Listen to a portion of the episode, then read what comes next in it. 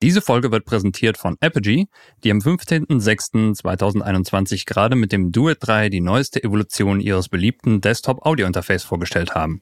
Das neue Duet 3 kombiniert legendäre Klangqualität, maximale Portabilität und einen Hardware-DSP in einem wunderschönen neuen Design.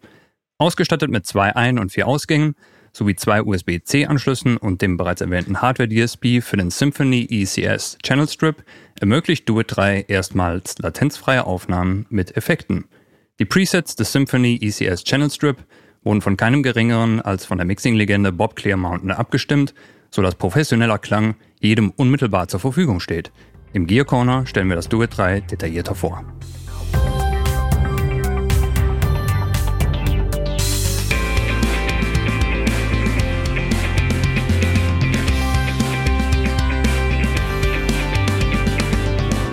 Willkommen zu Aufguss Folge 71, eurem Sauna-Podcast. Heute wieder mit dabei mein Saunafreund Klaus Beetz. Sauna and Recording, ja, schönen guten Morgen. Hallo Marc. Und zu Gast sind die Saunafreunde aus dem Studio Wong, Olli Wong, Andreas Boccolini und Dennis Kern. Hallo an euch und die erste Frage, funktioniert die Klimaanlage? das, die, äh, es ist ein Ventilator der geht auf Stufe 1. Die anderen Schalter sind äh, defekt. es ist ein bisschen äh, dein Glück, Klaus, zur Nachbearbeitung. Ja, allerdings. Ja. Da hat RX nicht so viel zu tun. Mhm. Ich habe mir meinen Ventilator ja, schon gespart. Ja, wir sprechen heute darüber, wie man den passenden aromatischen Aufguss für die jeweilige Recording-Situation findet im äh, in der Recording-Situation, um den Künstler in die richtige Stimmung zu bringen und wie man das mit analoger Wärme im Studio schafft. Oh. Äh, nee, wir quatschen natürlich über die analoge Musikproduktion im Tonstudio, sprechen über unterschiedliche Workflows im Recording, Mixing und Mastering und eure Signalketten. Ähm, und wenn ihr dazu Fragen habt, äh, diejenigen, die uns gerade live zuschauen, dann könnt ihr die natürlich wie immer in die Kommentare posten und wir werden sie diesmal auch weiterleiten, damit unsere Gäste sie beantworten können. ähm, ja, Studio Wong, Tonstudio in Berlin, Kreuzberg, 2005 gegründet. Dennis, du bist, glaube ich, seit 2007 mit dabei, wenn ich da richtig informiert bin. Und wie Olli so schön im Bericht von uns gesagt hat, gilt eure Liebe der gespielten Live-Musik und besonders der klassischen Rockmusik jeder Couleur.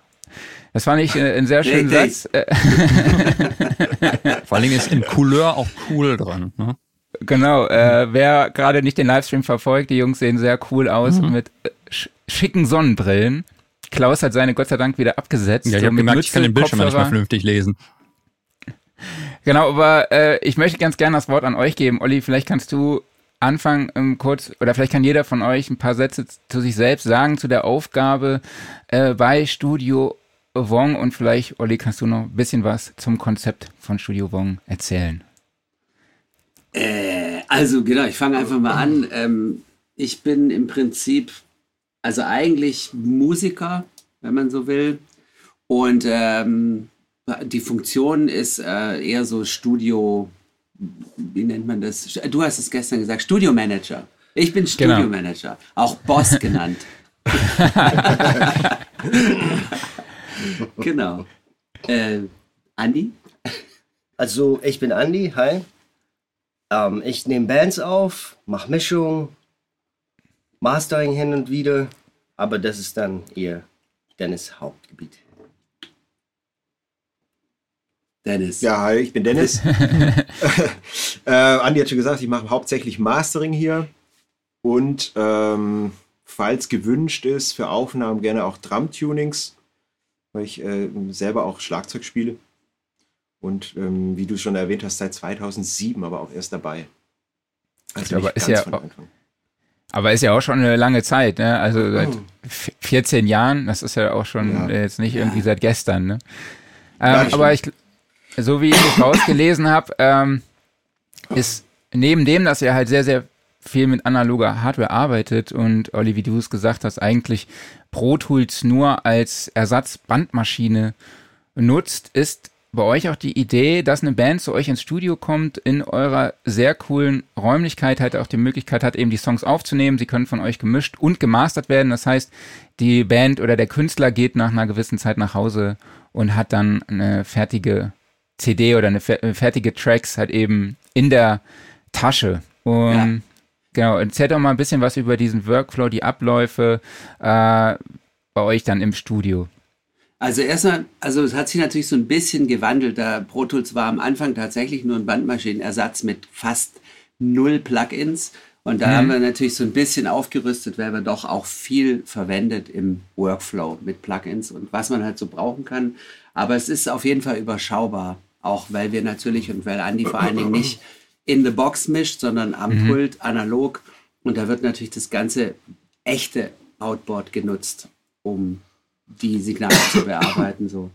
Und ähm, der, also im Prinzip genau, wie du gesagt hast, das Studio ist ähm, im Herzen von Kreuzberg sozusagen am Görlitzer Park und es ist einfach eine coole, also wir hatten jetzt noch nie jemanden, dem es hier nicht gefallen hat, weil es halt eine super Atmosphäre hier ist. Hier ist sowieso nur Musik im Prinzip und man kriegt auch alles, was man so zum Musik machen braucht, in Fußnähe. und genau. Und äh, ja, Fabriketage, ähm, große Räume, Licht, alles da, riesen äh, Aufenthaltsraum und deswegen ähm, für die meisten Bands optimal, um eben entweder alles zu machen oder, also was, äh, ein komplettes Album aufzunehmen oder eben einzelne Sachen. Wir machen super viel Drum-Aufnahmen hier. Ähm, genau, das ist im Prinzip, äh, das ist, that's what it is. Ja, bevor wir noch zu eurer Räumlichkeit kommen, die echt sehr, sehr schick und stylisch ist, ihr bietet neben dem Recording, Mixing und Mastering auch noch Workshops an. Was könnt ihr dazu erzählen? Um, ähm, manchmal die Workshops, das hat sich so ein, ein bisschen ergeben, jetzt mit der laufenden Pandemie. Da, also wir haben uns überlegt, was, was kann man denn äh, sonst noch alles machen, neben dem regulären Studiobetrieb. Und wir haben einen gemeinsamen Bekannten. Mit dem zusammen haben wir diese Workshop-Pakete äh, geschnürt. Die VHS hier, Bezirksamt Berlin, Friedrichshain hat uns da unter seine Fittiche genommen. Mhm. Und das ist jetzt, also das ist ne, überhaupt nicht der überwiegende Teil, aber wir haben jetzt ein paar Workshops gemacht. Wir haben uns vorher auch überlegt, natürlich, was man, was man da so machen kann. Und haben versucht, es so praxisnah wie möglich zu machen. Also auch anhand quasi eines, einer Aufnahme von einem Song, von der Pike Drums, Bass. Wir spielen dann alles selber abwechselnd. Oder wenn jemand vom Workshop Bock hat, kann er auch noch was spielen. Mhm. Also so läuft es ein bisschen. Das ist quasi die, die Einsteiger-Variante. Und dann haben wir noch so eine Runaway-Version vom, vom, Workshop. Und da gehen wir dann einfach ein bisschen mehr ins Detail. Da, da haben wir tatsächlich es eingemacht. Ja. Und da war das Hauptthema Stereo, Mikrofonie. Und wir okay. haben das dann auch so ein bisschen für uns selber genutzt, weil wann macht man sich schon mal die Mühe und probiert wirklich anhand ja. einer Schallquelle alle verschiedenen Techniken aus. Ja. Und das dann mit dem Workshop zu verbinden, war für alle Beteiligten ganz cool. Genau, und am Ende gab es noch so eine äh, Nachbearbeitung von aufgenommenen Signalen, die es natürlich schon gab. Und Andy hat da halt eine super Session vorbereitet und da waren auch tatsächlich sehr viel äh, in the box am Start, weil dass die Leute natürlich, gerade die Jüngeren interessiert es natürlich total, was kann mhm. ich in meinem, in meiner DAW alles machen mit den Signalen, die ich vielleicht in irgendeinem Puff aufgenommen habe. Die sind nicht so geil. Wie kann ich die ein bisschen pimpen? Kann man so sagen? Ja. Da hat er da gesagt. Er hat gesagt. Aber das, äh, genau, und äh, die eigentlich war auch so ein bisschen die Idee von dem Workshop, dass es gibt ja die ganzen ähm, Schulen und Institute, Abbey Road, SAE und was weiß ich. Und das ist halt auch, das kostet natürlich einen Haufen Asche und da macht, kann sich nicht jeder leisten und diese VHS-Kurse sind auch sehr erschwinglich, sage ich mal. Und kurz, also. Und kurz, genau. Das ist ein Wochenende. Ein Freitag Wochen. bis Sonntag. Langes Wochenende. Genau, ja. Fängt Freitagabend. Mhm. Aber in drei Tagen, da kann man ja schon einiges mitnehmen und ausprobieren. Absolut, ne? ja. absolut. Da kann man sich, da kann man sich den Mund echt fusselig reden. Auf jeden, jeden Fall. Fall. Und ja, die, es ist die, äh, die Anfä also die, sorry, die, ähm, der Beginner-Workshop war quasi fast komplett vertreten im Runaway-Workshop. Ja. Die haben dann halt gleich den anderen auch noch gebucht. Ja. Das war dann so ein Feedback für uns, dass wir es nicht ganz mies gemacht haben. Die hatten dann gleich so ein Selbstvertrauen nach diesem ersten Workshop. Die wollten eigentlich das Studio mieten und wir sollten eigentlich gehen, aber. Die haben uns so rausgekehrt dann schon. Jungs, change over. Stehen da bald nochmal Workshops an? Ja, ganze Liste. Äh, Habe ich aber die Daten nicht im Kopf. Ja, aber wo, ganz, wo, ganz frisch reingekommen, die Termine, weil jetzt war ja auch nochmal alles so unklar, pandemiemäßig. Mhm. Aber da mhm. jetzt ja anscheinend alles ein bisschen entspannter wird, haben wir neue Termine. Die kann man bestimmt sehen auf unserer Facebook. Ja. Facebook-Seite. Wird, alles noch online gestellt. Wird alles online gestellt. Auf der Facebook-Seite haben wir eine extra Unterseite mit den Workshops gemacht, wo man auch mhm. das, diese Ticket buchen kann. Das geht dann direkt zur VHS. So, weil das machen die sozusagen, diese, den Buchungsprozess. Okay, was, was kosten solche Workshops bei euch? Also ich äh, letzt, bis jetzt war es so, dass es ähm, 99 99, 70 oder irgendwie, irgendwie so äh, okay. war der, der ganze Workshop von Freitag bis Sonntag und für Studenten gibt es, glaube ich, eine Ermäßigung, die zahlen dann einen Fuffi. Also okay. Irgendwas, womit man normalerweise essen geht mit der Familie oder so. Das klingt also gut stemmbar. So, es ist okay, genau. Ja, ja vielleicht, absolut. Vielleicht auch gar nicht so schlecht mal für jemanden, der vielleicht auch eine Idee hat, äh, dann doch ein äh, SAE Studiengang zu machen, erstmal zu gucken. Genau. Weißt, ob es passt. Und ja, muss nicht gleich die, die, volle, die volle Kohle abtreten und kann erstmal mit einem Huni reinschnuppern. Ja. Das ist, glaube ich, schon ganz gut. Oder Fuffi. Oder Fuffi. Warst ja. du an der SAE, Dennis? Nee. Ich war nicht. Oder jemand von euch, okay. Wir waren wir beide. beide. Ah, okay. Geil, immerhin. Ja. Vier SAE-Leute. immerhin. Und Lust, also wir beide so Mitte 90, Anfang Mitte 90, ne? Mitte, äh, ja. Mitte 90. Mitte, Ende 90, ja. der SL ist lustig. Es ist echt cool, weil wir treffen jetzt natürlich auch immer wieder welche. Mhm. So. Und es, es, hat sich natürlich total geändert. Es ist viel, der ganze, das ganze Konzept ist ein bisschen anders, gibt mehr Multimedia, da kann man ja, glaube ich, alles mittlerweile machen. Und es ist aber Fall. schon, ja, ja, also schon cool. Und damals war das für uns schon gut. Ja, richtig. Tatsächlich, das ist leider, leider schon so lange her. es war eine ganz andere Zeit. Internet gab es ja natürlich nicht und es war schon schwierig genug, irgendwelche Bücher zum Thema zu finden. Mhm. Und auch noch interessante Bücher. Also es, es gab den Sorry, es gab den Dickreiter. Mhm. Steht hier auch bei mir. Das ist schon geil, aber naja. Und oh, na, in, die, in diesem Studium hat man dann damals natürlich schon, vor allem Signalfluss war halt so, okay, so funktioniert es, das ist die Idee. Da hatte man ja keine Ahnung. Ja. Mhm. Also wir, wir auf jeden Fall nicht. Nee, ja. nee. ich, ich immer noch nicht, weil ich habe ja nicht gemacht. Für mich war das einfach zu teuer. Gibt es den Dickreiter eigentlich heute noch? Also ich habe hier die achte Auflage stehen. Ich ja. weiß nicht, welche Auflage ich habe, aber... Wir haben auch eine. Die ist, glaube ich, sogar orange, die passt total ja, genau. gut in unsere. Ja, ich glaube, die, ist mit, die ist mittlerweile immer noch orange. Also, Super. Ja, du hast ja orange ange, angesprochen. Äh, das ist ja auch so ein bisschen eine Farbe, die bei euch im Studio sehr präsent ist. Es ist so ein bisschen, äh, Studio ist so meiner Meinung nach, oder so wie ich es empfinde, sehr 70er Jahre mäßig angehaucht. Dennis, vielleicht kannst du uns einen kurzen ein Studio-Rundgang geben. Äh, vom Aufenthaltsraum über äh, Eingangsbereich bis hin zu deinem Studio. Wer, wer du meinst, äh, Gäste, die aufgenommen haben oder gemischt, zu mischen war, waren? Nee, ich meine jetzt einen Studiorundgang, wie äh, die Räumlichkeiten bei euch aussehen. Ach so. Ein, ein ja. verbalen Rundgang durch die Räumlichkeiten, durch die okay. Studios. Also es gibt ein ähm, Treppenhaus und einen Aufzug. Ich würde sagen, zu 99 Prozent verwendet man natürlich den Aufzug mit Gerätschaften, weil die zum Tragen doch zu anstrengend ist. Und wenn man aus dem Aufzug in, ähm, rauskommt, ist man direkt im Aufenthaltsraum. Also ein bisschen offene Küchegefühl. mhm. äh, geradeaus. Rechts gibt es einen Tisch, ein Sofa, Kühlschränke, Herd, Kochmöglichkeit. Ähm, dann und wo die Mikros sind, wird ja, aber jetzt nicht verraten. wo der Tresor ist, sage ich nicht. Aktuell im Kühlschrank wahrscheinlich. genau, dann geht man linke Hand weiter und äh, findet rechts Toiletten und Dusche. Und äh, wenn man da geradeaus weiterkommt, kommt man schon in die Aufnahmeräume. Die Aufnahmeräume hängen zusammen.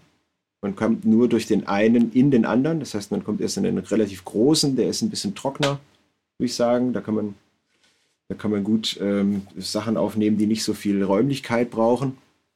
Und äh, von da aus hat man Blick in die Regie, linke Hand, und geradeaus weiter Blick in den kleineren Aufnahmeraum, der nicht ganz so abgedämpft ist, sondern so ein bisschen Tramraummäßiger gedacht ist. Mhm. Mhm. Hat, äh, da, es ist da tatsächlich, wenn man Trommeln aufnimmt, äh, knallig und massiv. Je nachdem, wenn man es möchte, ist es genau das Richtige im Vergleich zum anderen Raum, der ein bisschen trockener ist. Genau, das sind die beiden Aufnahmeräume. Man musste praktisch wieder rückwärts aus den Aufnahmeräumen wieder raus und linke Hand weiter. Und dann kommt auf der rechten Seite die Regie. Die Regie ist vielleicht 35 Quadratmeter groß. Bestimmt. Mhm. Top, tippe ich mal. äh, ähm, ist äh, akustisch natürlich äh, so eingestellt mit einem Trin-Off-System, dass man sehr gut mischen und hören kann. Vorne äh, steht natürlich das Pult, hinter einem das Outboard, alles schön in Orange gehalten. Und braun. Braun, entschuldige bitte. Je nach, je nach Sonnenbrille auch orange. Orange. ja. genau, sehr viele Figuren. Ich finde es immer schön, aus der Regie in die Aufnahmeräume zu gucken, weil wir zwischen den Scheiben einen kleinen Grasstreifen liegen haben, wo auch noch mal Blumen und Figuren drin stehen. Und das finde ich immer schön, da durchzugucken. Genau. Aus der Regie wieder raus, weiter den Gang, ein Raum weiter, da sitzen wir jetzt. Das ist der Mastering-Raum. Der auch, der ist jetzt noch gar nicht so alt, den haben wir erst, das war früher unser Büro. Den haben wir jetzt vielleicht vor drei Jahren, vier Jahren, drei Jahren mhm. gebaut. Und äh, ja, der steht jetzt erst so seit drei Jahren da, dass man auch mastern kann. Wie gesagt, davor war es einfach ein, ein Büroraum. Und als sich das so ein bisschen immer mehr mit dem Mastering etabliert hat, ging das nicht mehr in der Regie und auch nicht mehr in irgendwelchen äh, portablen Ecken, sondern man musste einen Raum haben dafür. Und den mhm. haben wir jetzt hier. Genau. Das ist so das Haupt, das ist so unser Hauptteil. Auf der Etage gibt es noch andere ähm, Leute, die auch mischen und einen Mischraum haben oder vielleicht auch mal was aufnehmen. Clemens ist noch Clemens Matznik ist ja bei euch, Clemens ne? Genau. Clemens Matznik ist gegenüber, genau. Der ist gegenüber. Timo Sander ist noch da auf der Etage und so weiter. Also es ist so, gibt noch eine Lötstelle und noch Basti Völkers, hallo. Basti Völkers, genau. genau Basti. Total gemischt, alles. Sehr gemischt. Songwriter, Musiker. Hinten, ganz hinten äh, auf der Etage sind jetzt so, was sind das, House-DJs, oder? Mhm, mh. Ich glaube, ein Italiener, ein mhm. äh, Spanier natürlich in Berlin und irgendwie so eine geile Mischung, aber voll die coolen Typen und ja, machen halt was ja. komplett anderes. Aber total elektronisch dahinter. Ja, aber es ist ein super, super Mix hier. So. Ja. ja, cool. Wenn wir jetzt mit zum Thema kommen, also und euren, euren Workflows mit analoger Hardware, müssen wir natürlich über euer Pult sprechen. Andi, vielleicht kannst du ein paar Worte zum Pult und dem Herzstück eurer Regie erzählen? Okay, also die Idee war von vornherein, was damals natürlich auch schon ein bisschen gewagt war, aber wir wollten es irgendwie durchziehen, halt ein richtiges Rock'n'Roll-Studio bauen mit einer Konsole, die, die muss jetzt nicht ewig groß sein, aber halt groß genug, um Bands live aufzunehmen, mhm. ähm, die Räume noch mitzunehmen mit Mikrofon um halt eine richtige Rockproduktion zu machen. Und dann ist die Entscheidung damals auf eine Neve V3 gefallen. Und ähm, die, das, das Pult wurde damals recapped von unserem hochgeehrten Peter Dietz. Die haben einen super Job gemacht damals. Seitdem läuft es gut. Jetzt haben wir ein zweites Recap durch mit den EQs. Mhm. Und Top Pult. Also es hat fast ein bisschen zu viel Kram dran, Aber du brauchst halt, um, um Bands aufzunehmen, brauchst du halt einfach auch einen Haufen Mikrofonvorverstärker. Also so abgefahren, Outer Space ist die Idee eigentlich gar nicht, ein Mischpult zu haben, wenn du Rockbands aufnimmst. Weil, also wenn du keinen Pult hast, wie, wie, geht das? Wie geht das so ein Pult? Zehn Lunchboxen. Ja, dann brauchst du da so Lunchbox-Kram und so. Ja, dann brauchst also, du auf jeden Fall ein paar Vorverstärker. es ist halt total cool, wenn du die Band hast. Du hast richtige Fader. Du kannst Kopfhörermixe machen über das Pult. Du hast immer den Zugriff, musst nicht immer vor dem Bildschirm hängen und mit der Maus irgendwo rumfummeln. Mhm. Das ist grandios. Das macht Spaß. Wie viele Kanäle hat das Pult? Ist wahrscheinlich schon. Olli, wie viel waren das? 36. Richtig. Olli kriegt ein Sternchen. genau, 36 Inline. Also du kannst den Mixdown dann auch nochmal quasi das Doppelte an Inputs dazu stecken. Also mhm. Channels ohne Ende. Ja, aber wir haben dann natürlich, wie es sich gehört, natürlich auch noch ein bisschen Outboard, so mhm. Specials. Aber auch nicht, auch nicht abnormal viel, aber halt ja. die richtigen Sachen. Wenn wir jetzt mal zum Band-Recording gehen würden und so, äh, sag ich das mal, beim Drum-Recording ansetzen, ähm, nutzt du dann ausschließlich die Preamps der Neve-Konsole oder welche Preamps nutzt du dann auch noch oder sind da auch noch mit eingebunden und an welcher Trommel? Hast du da auch so oh. Favoriten? Ähm, also wir haben ein bisschen Outboard, Channel Strip mäßig aber in der Regel ist das meiste schon am Pult dran. Ist eine mhm. V3. Das ist auch gut. Wir hatten auch mal intern vor ein paar Jahren so ein, so ein Channel-Shootout gemacht. Und man muss sagen, also uns, oder zumindest für das, was wir machen, uns kamen die Unterschiede jetzt nicht so riesengroß vor, dass mhm. man sagen würde, jetzt braucht man unbedingt das oder das für die oder die Anwendung. Äh, also tatsächlich würde ich sagen, der Mike Pre ist so ziemlich das Letzte, nach was ich gucken würde. Darf man das sagen? Also Mike Klar, ist du darfst alles sagen. Die Quelle, auf die kommt es eh an, wissen wir alle. Mhm. Der, auf den Raum kommt es an. Und der Mike Pre, wenn das nicht der allerletzte Schrott ist, ist es echt okay, um damit zu arbeiten. Also, ja. Aber es, es, es gibt ein, ähm, ein Aurora. Wir haben Auroras und diese Neve 1073, also noch älter als unser Pult, ein Stereo, Stereo-Channel. Mhm. Von diesem Geoff Tanner heißt der, glaubt. Der hat früher in den 70er Jahren bei der Original Neve Company also alle Stellen gemacht, die es da gibt, vom Service über Entwicklung und wahrscheinlich Buchhaltung. Also der kennt sich aus. Super Neve, Super Neve Clone, dann haben wir so ein EMI TG1 mit einem echt schönen EQ. Der ist meistens mhm. an der Snare dran. Die Telefunkendinger. Die ja. Telefunkendinger, sechs Telefunkendinger. V376. Die sind eigentlich auch oft an. Es ist immer so ein bisschen auch, wie man Bock hat, wie man sich fühlt. Also man geht schon, man greift ja auf einen gewissen Erfahrungsschatz im Recording mhm. zurück. Aber viel ist dann auch einfach spontane Intuition. Auf was habe ich heute Bock? Fühle ich mich? Will ich den V376 anwerfen oder mache ich heute Pult? Also immer so tagesformabhängig. Und die sind beide okay. Also wenn du mir jetzt einen Blindtest, das ist der 30 und das ist der Neve Pre, ich glaube, ich würde nicht den Unterschied hören. Beide gut. Ich habe mal kurz eine Frage zur Wahl des Pultes. Und zwar äh, hattet ihr von Anfang an so die Vision, okay, äh, zum Beispiel reine Digitalpulte, die fliegen komplett aus der Auswahl raus und es muss unbedingt eine Neve sein oder hat sich das einfach so ergeben? Also damals war, glaube ich, das mit den Digitalpulten 2004 ja. oder wann wir danach mhm. geguckt haben, das war gar, gar kein Thema, glaube ich, bei ja. uns. Und es hat sich so ein bisschen ergeben, also Andy hat es eigentlich abgecheckt, weil man wollte so eine Art, so ein Arbeitstier Pult haben, wo alles, mhm. möglichst mhm. alles in einem Channel drin. Da gibt es ja auch, es sind ja Kompressoren, Gates, Filter, es ist ja alles drin in einem Channel.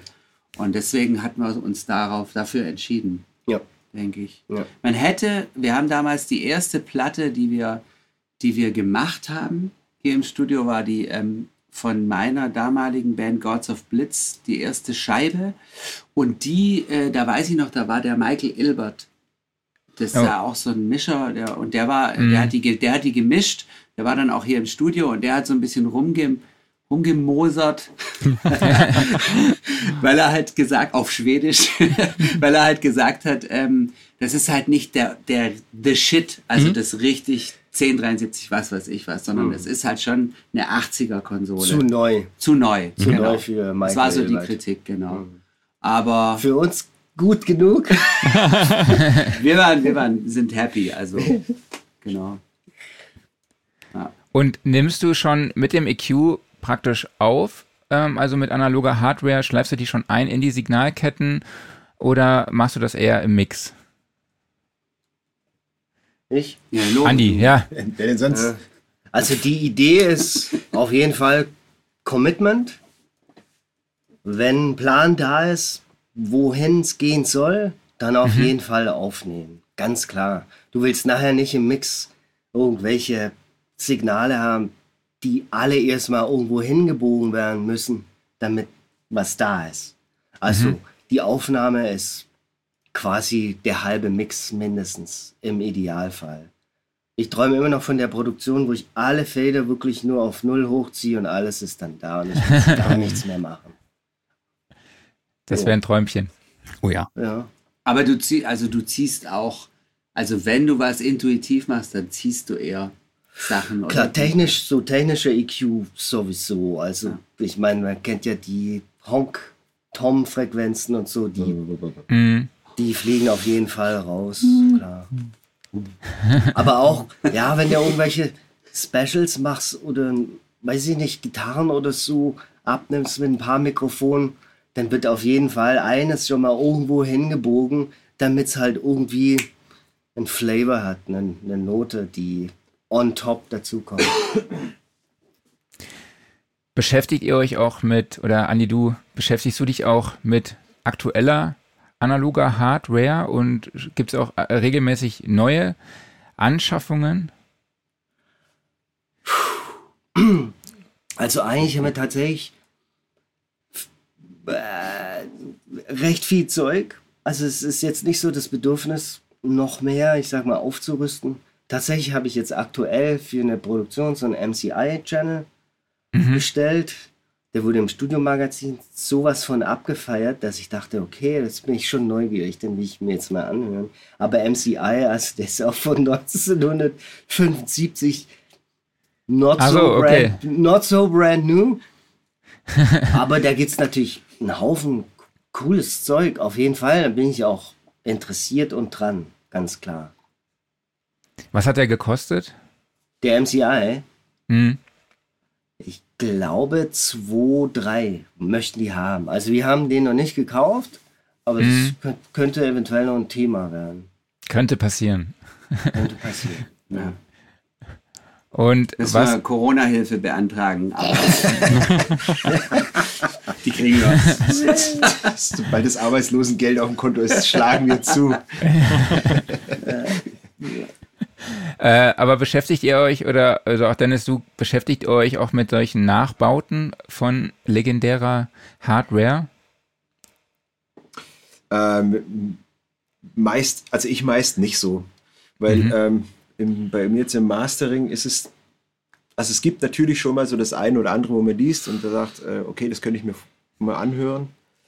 Aber eigentlich bin auch ich jetzt mittlerweile so, mal gucken, weil ich jetzt mittlerweile so ein Setup, dass ich eigentlich erstmal zufrieden und froh bin, das jetzt so zu kennen, wie es ist. Weil ähm, meistens beim Mastern ja, ich muss die Geräte ja benutzen, nicht wie Andi, der hatte nicht, der hatte die Wahl. Ich, ich habe ich hab, ich hab nicht so viele Sachen wie Andi drüben, von dem her bin ich ein bisschen äh, darauf angewiesen, dass dann auch. Ja, aber du hast die besten hier. Ja, aber also ich. Jetzt geht's los, ey. Man muss That's halt. It. Ja. Ja. Also ich muss die Sachen, ich muss die Sachen äh, total, ich, ich möchte die gerne so kennenlernen, dass ich genau weiß, was die machen. Und da tun sich neue Geräte, die hier ins Studio kommen, meist schwer. Das heißt, auf der Suche jetzt nach neuen EQs, ist, wenn die eine andere Arbeitsweise haben, ist es wieder interessant. Für sowas habe ich da noch nicht. Aber ich muss jetzt äh, was Bestehendes austauschen, das ist selten. Also da muss ich dann unzufrieden werden mit dem Gerät, finde ich. Wenn mir der auf den Zeiger geht, dann ja. Aber mhm. bisher ist es nicht so. Ich meine, auf, auf Plugin-Seite guckt man viel ja. nach den nachgebauten alten Sachen sozusagen. Ja, das ist ja auch designmäßig immer so, dass es genauso aussieht wie das Original. Mhm. Ja. ja, das Aber ist krass. Ist oft auch tatsächlich dann im Vergleich zum Original, weiß ich nicht, enttäuschend will ich nicht sagen, aber die Faszination fürs Original lässt deshalb überhaupt nicht nach. Ja. Ja, außer bei diesen Weißdingern. Die Weißdinger, das ist ja aber auch. Das ist halt auch digitale EQ. Ja, digitale Sachen, ne? Aber ich finde die, ja, also die, die Plugins, ich glaube, die sind von Softtube, die sind doch erstaunlich gut, finde ich. Von, von Weiß fürs Mastern.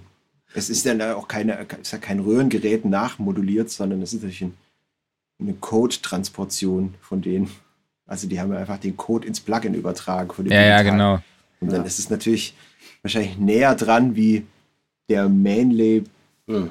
EQ-Plugin mhm. am Original. Mhm. Absolut. So. Wobei wir, wir haben, ich weiß noch, wir, sorry, wir haben doch mal, vor Jahren gab es diesen ähm, Urai 1176 als Plugin, ich glaube von Universal Audio oder so, ich weiß gar nicht.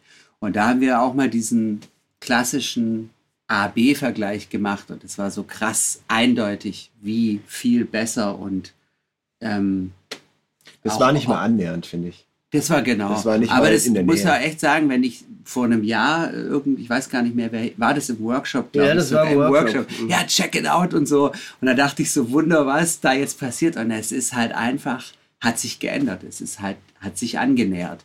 Das Plugin ist definitiv nicht mehr so, so kackt, kackt nicht mehr so ab wie damals. So, das ist schon so. Aber dieses, dieses, dass man so ein mehr Grip und Tiefe hat, Mhm. Mit dem, mit dem äh, Analogen ist immer noch der Fall. Mhm. So. Glaub, ja.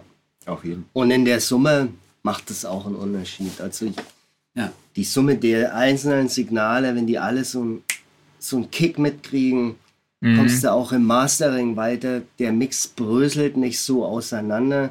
Alles hat irgendwie mehr Rückgrat. Ja, ein Kumpel von mir, der hat neulich in einem Gespräch mit mir einen ganz schönen Satz gesagt, wie ich finde.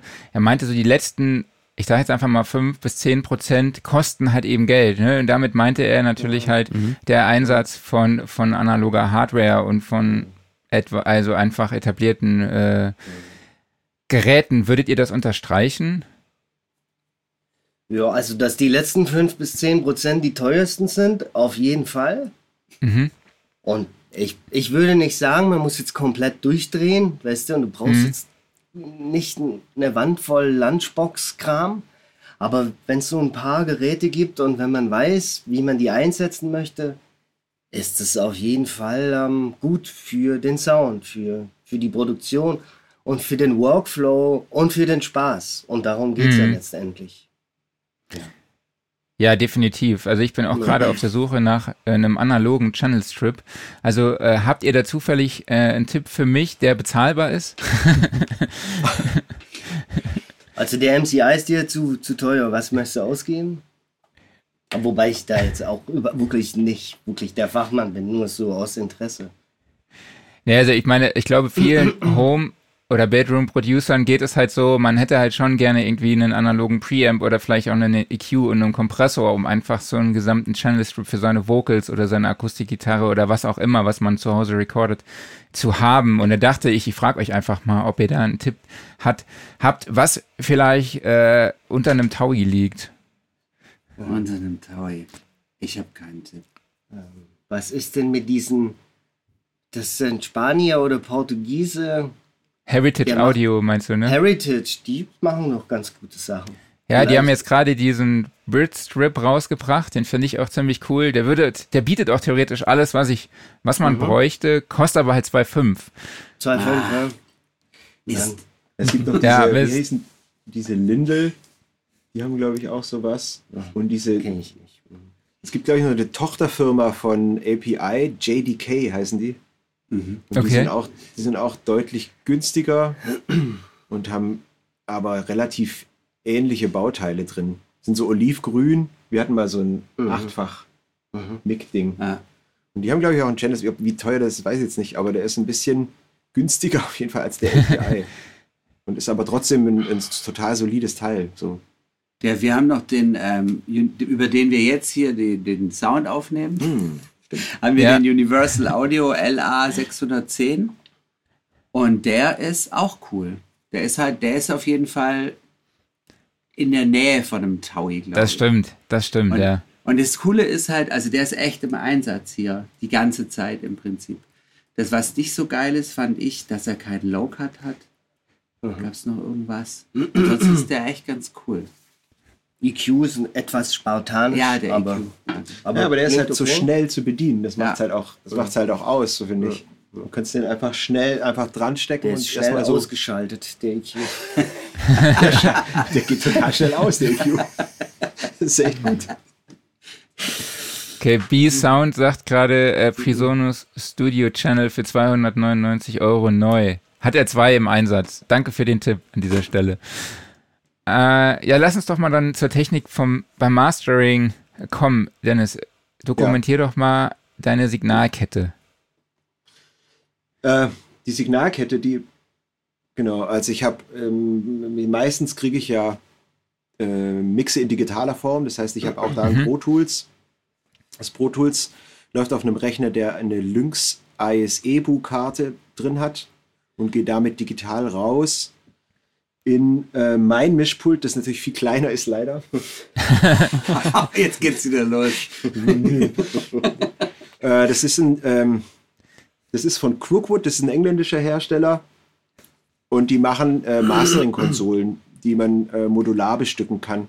Das heißt, man kann sagen, was für Inputs hat man, was möchte man äh, für Root Routing-Möglichkeiten haben. Man kann sich einen mhm. Monitor-Controller dazu holen, eine MS-Matrix und ich habe mir dann eine relativ große Version davon gekauft und äh, gehe damit digital erstmal in dieses Pult. Und von da aus kann ich ähm, mein analoges Zeug in verschiedenen Reihenfolgen per Knopfdruck dann eben in diese Kette schalten, kann verschiedene ja. Wandler auswählen, wie welchen Wandler möchte ich für analog digital, welchen für digital analog haben. Und, ist das äh, dieses Teil, sorry, ist das dieses Teil, was so ein bisschen raumschiffmäßig aussieht? Aus den 60ern. Ich habe im Artikel, habt ihr da so, ist da, ich, ich gucke parallel. Ich, sorry, ich. Äh, Kleiner Tummel wahrscheinlich. Nee, das ist es nicht. Das ist oh. äh, ein anderes. Crookwood heißen die. Okay. Und äh, es sieht auch Raumschiff-mäßig aus, ist aber nicht aus den 60ern. Okay. es ist deutlich neuer. Es ist auch mit, äh, mit neuer Technik versehen. Also es ist alles Relais geschaltet. Und also es ist, es wäre für 60er Jahre zu krass, was da drin okay. ist. Okay. Genau. Ah, das, was ich meinte, war ein UE, äh, war der UE 1000 EQ, kann das sein? Hummel. Der kleine Hummel. Ach so, ja. ja Stimmt, das, sind EQs. das war das, was ich. Stimmt. Ja. Das sind EQs. Das sieht auf jeden genau. Fall ganz schick aus und den, den Link dazu packe ich euch auf jeden Fall nochmal in die, in die Shownotes zu dem Kle Bericht über euch von Matthias Fuchs. Mhm. Ja. Genau, cool. also sobald man dann äh, analog ist, geht man dann eben mhm. wieder über die Konsole, durch den Wandler wird man wieder digital und nimmt es dann wieder im Pro Tools auf, sozusagen. Schickst dann wieder natürlich an die Konsole, um es zu hören, mhm. mit einem erneuten Wandler. Und genau, so ist erstmal die Signalkette im Groben.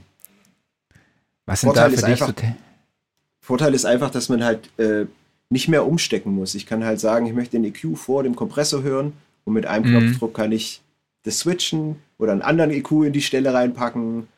Und das ist halt total der Vorteil in der Geschwindigkeit vom Mastern. Als wir das noch nicht hatten, hat das ewig lange gedauert. Man musste ein Stück aufnehmen, EQ umstecken, alles, wieder äh, neu aufnehmen, dann AB vergleichen. Und das ist, dauert zu lange.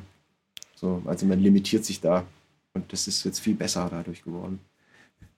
Klaus, willst du die Typfrage vorziehen?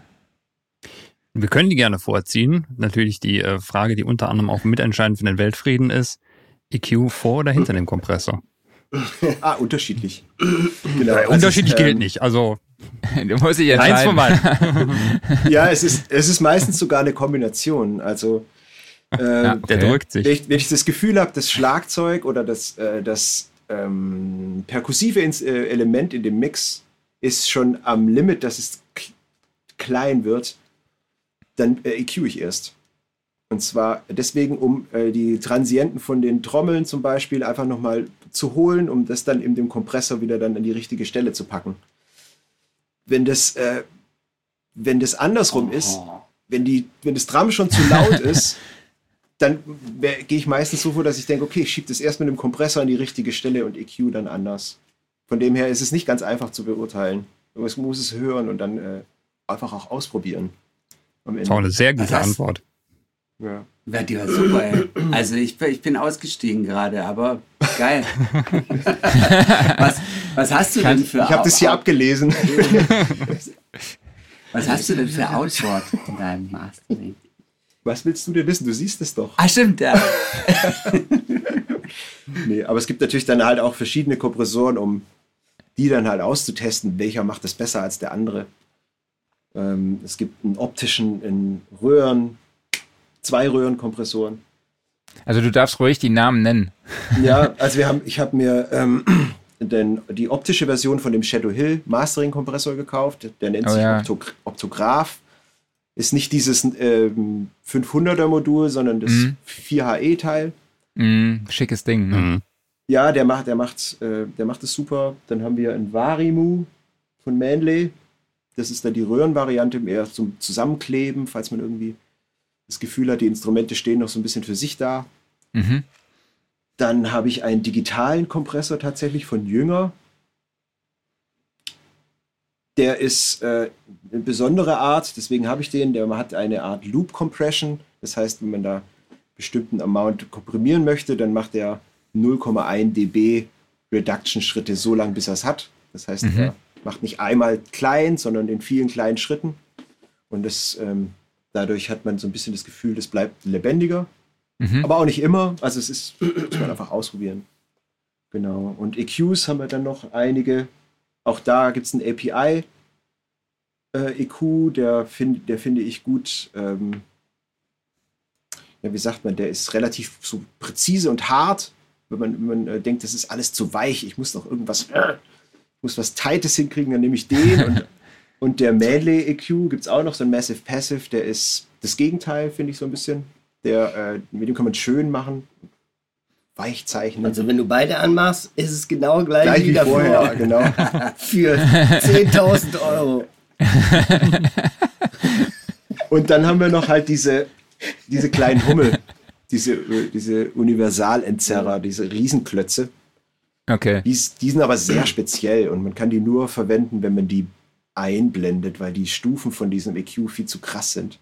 Also man kann den nur im Parallel Wet-Dry-Modus benutzen.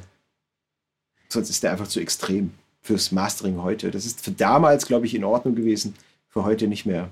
Das ist auch das Gerät mit einem analogen Preset. Das ist das Gerät mit dem analogen Preset. Es gab äh, früher mhm. wurden damit äh, Platten geschnitten. Mit diesen EQs vor den Schneidemaschinen hat man damit gemastert im Schneidewerk. Ach krass. Und, und äh, deswegen kennt man den Klang von dem EQ. Das ich, deswegen fand ich es so interessant, weil man ganz viele Platten ging durch diesen EQ. Mhm. Die haben halt so eine, so eine wirklichen Ausdruck, der so groß ist wie der EQ. Genau. Da gibt es ein Heft mit den kleinen äh, Pappen und da steht dann drauf Jazzgitarre und dann kann man das davor halten und da, wo ein Loch dann ist, kann man rein. Muss man drücken. Geil. Das ist das Preset. Preset. Genau. Aber, ja, wir hatten, aber halt einfach zu krasse Stufen, 3 dB-Stufen. Das ist für Mastering mittlerweile zu krass. Erinnert mich an die Preset-Karten aus der Keyboards von 1990 ja. oder so. Da hatten wir dann immer so Preset-Karten für die unterschiedlichen äh, Synthesizer mit den jeweiligen Einstellungen. Ja, Tobi äh, macht das teilweise Zeit noch bei, äh, bei ihren Analog-Synthesizern. Also der kleine Microboot von denen, der hat so ein paar Overlays dabei, wo du dir deine Presets drauf malen kannst. Geil. Ja, ja, genau. Ähm, ja, jetzt haben wir ja sehr viel über analoge Hardware gesprochen. Wie sieht es denn, würdet ihr sagen, das ist schon sehr wartungsintensiv und dadurch halt auch äh, kostenintensiv, nenne ich es mal? Bei mir nicht. Würde oh. ich nicht sagen. Also wenn man mal einen Röhrensatz tauschen muss, dann macht man das alle mhm. fünf Jahre und das ist jetzt nicht so, dass man da äh, dafür zwei Jahre nichts mehr essen kann. Mhm. Aber, aber, das ist natürlich, glaube ich, was anderes im Pult. Das ja. ist nochmal eine andere Nummer. Okay. So. Da, ja, da kullern die Tränen. Nächstes, weiter. Der ja, Studiomanager. Ja, der Studiomanager, genau. Der ist jetzt raus. Oh Gott, ey. Ja, das ist schon, das ist schon äh, krass, aber wir, wir, mani wir manövrieren uns da so ein bisschen durch. Irgendwie. Also, gerade, wir hatten es ja vorhin von der Recap-Aktion vom Pult zum Beispiel. Das ist natürlich, das, was wir jetzt als letztes gemacht haben, war tatsächlich mit einem äh, Praktikanten, der Elektrotechnik studiert, der hat es gemacht. Und mhm. das heißt, da konnte man recht kosten. nee, wir haben halt einen super Deal mit dem gefunden und das ist, ist auch, ist es wirklich safe jetzt oder? Ja, ist auf jeden Fall ein, ein Schritt nach vorne wieder. Und das Pult, das Pult brennt halt durch. Es ist halt eine riesen Elektroheizung, gell? Und mhm. also auch jetzt, wenn es so warm ist gerade, heißt das Teil nochmal zusätzlich auf. Und ja, die Bauteile, man muss schon danach gucken. Also ja. ich denke, alle, alle zehn Jahre muss man ein bisschen was machen. Mhm. Ja. Spätestens. Die leiden natürlich auch dadurch, dass wir es halt ausmachen. Wir machen es aus. aus. Genau. Wir können es nicht durchlaufen lassen, so wie das damals, als das Pult, weiß ich nicht, zwischen 87 und 89 irgendwas gebaut wurde. Mhm. Da kam es ins Studio und die, die Fuzis haben, ich weiß nicht, was, da, äh, was die am Tag gemacht haben an, an Asche, aber die haben das ja durchlaufen lassen, das Ding, mhm. meistens. Und das können wir natürlich nicht machen. Und das für die Bauteile natürlich nicht so geil. Wahrscheinlich Oder? ist es besser, ja, wenn es, wenn es durchläuft. Also dies, aber da gibt es ja auch wieder verschiedene stimmt. Philosophien. Ja, stimmt. Also, wenn du es anmachst, dieser Einschaltstrom, ist ja fast Kurzschluss, ist wahrscheinlich nicht so toll für die Bauteile. Aber wenn es halt dauerdurchbrennt bei 35 Grad, natürlich haben wir eine Klimaanlage in der Regie, aber dann läuft die auch noch. und das ist halt. Dann brennt der Stromzähler das durch. Ist halt der Strom, Stromkosten ohne Ende. Also, falls irgendein Stromhändler gerade zuguckt, macht uns ein Top-Angebot. Da lohnt sich, äh, bei Strom lohnt sich da tatsächlich regelmäßig zu wechseln, ne? ja, das stimmt. Ja. Aber das ist hier nicht so easy für uns. Das ist, läuft alles über die. Das ist nicht so easy, ja klar über Verwaltung und ist eh nicht easy. Ja. Ich würde mal interessieren, so bei den ganzen digitalen Komponenten, die ihr noch bei euch im Studio habt, also sei es beispielsweise die DAWs zum Recorden, gibt es da irgendwas, wo ihr sagen könntet, okay, das können wir einigermaßen schmerzfrei mit einer analogen Komponente austauschen? Also statt Pro Tools nur Bandmaschinen zum Beispiel. Schmerzfrei. Andy. Andy. Go. Also das kommt wieder auf die Bands an. Das ist im Grund das Liebste, was wir machen. Ja, oft, also wir haben auch eine, eine Otari, eine MX80. Und ähm, wenn Bands analog aufnehmen wollen, ist das sehr willkommen. Mhm. So. Und dann wird es auch ein bisschen zelebriert, als wir hängen die Bildschirme ab und schieben den Wagen mit dem Computer ins Eck, so tschüss. Und sind, und sind wirklich nur am Pult und, und an der Remote von der Bandmaschine. Und, mhm. und hören halt nur noch und glotzen nicht ständig in den Bildschirm rein. Und das kommt auch tatsächlich vor. Also, die, ich denke mal, die überwiegend machen wir schon diese Pro Tools Aufnahmen, ganz klar. Mit allen Vorteilen der Nachbearbeitung, Playlists, weißt du, schneiden, Vocals aufnehmen und so. Das haben wir jetzt natürlich auch gelernt im Laufe der Jahre, wie man das so macht. Aber die Königsdisziplin ist Bandmaschine. Da ist halt immer Entscheidung. Gut oder nicht? Wenn nicht, fliegt es halt raus. So. Mhm. Hm. Dennis, wie ist das bei Geil. dir im Mastering? Äh, ich kann nicht von Bandmaschine mastern und werde auch nicht auf Bandmaschine mastern. Das heißt, ich werde mein Pro Tools behalten. Mhm. Äh, äh, das ist einfach, das macht, es bringt keiner mehr an, also seltenst bringt jemand Bänder mit Mixen an mhm. und sagt, kannst du mir das mastern? Und am Ende ist jetzt auch durch diese äh, Veröffentlichungsmöglichkeit von Spotify und diesen ganzen Streaming-Diensten und mm, ja. man muss es irgendwann digital haben. Man kann die Schallplatte alleine kommt zwar wieder, aber die macht es nicht nur. Also die, die andere Seite, man braucht es digital am Ende, also mm. muss ich es auch digital anbieten und kann es nicht ersetzen durch ein Band. Das heißt, äh, auch das Pult, Ich möchte das, äh, das ist ein digitales Pult, das möchte ich eigentlich auch nicht. Das würde bestimmt gehen, auch da in jetzt eine andere Art und Weise, habe ich mich so dran gewöhnt und mag das so, in dieser Routing-Möglichkeit und diesem ganzen, mit dieser Flexibilität da drin, dass ich das auch eigentlich eher nicht mehr hergeben möchte. Okay. Genau. Wie sind eigentlich die Räume bei euch untereinander vernetzt? Also habt ihr da äh, auch äh, digitale Lines liegen oder ist das hauptsächlich alles analog? Analog. Analog. Digitale Vernetzung haben wir in den Räumen. Nur hier. Haben wir hier über eins mittlerweile? Nee, haben wir auch nicht. Oh. Also, wenn es hochkommt, haben wir so ein Netzwerkkabel liegen. Okay. Oder könnten es bei Bedarf durch, durch die Wand ziehen. Aber wir, nee. Chinch-Kabel ja. Nee, das, also MIDI-Kabel haben wir schon. Okay. MIDI-Kabel. Aber jetzt, jetzt Aber kein Dante-System oder sowas. Nee, nee, nee. Nein, okay. nein. Nee, Dante. Nein, Dante. Nein, Dante. Also wenn, wenn du mit sowas ankommst, ich wollte schon fragen, benutzt eigentlich Studio Wong als DAW auch Studio Wong? Oh, Marc, jetzt, ja, jetzt, das ist, äh, jetzt fehlt der Trommelwirbel, komm.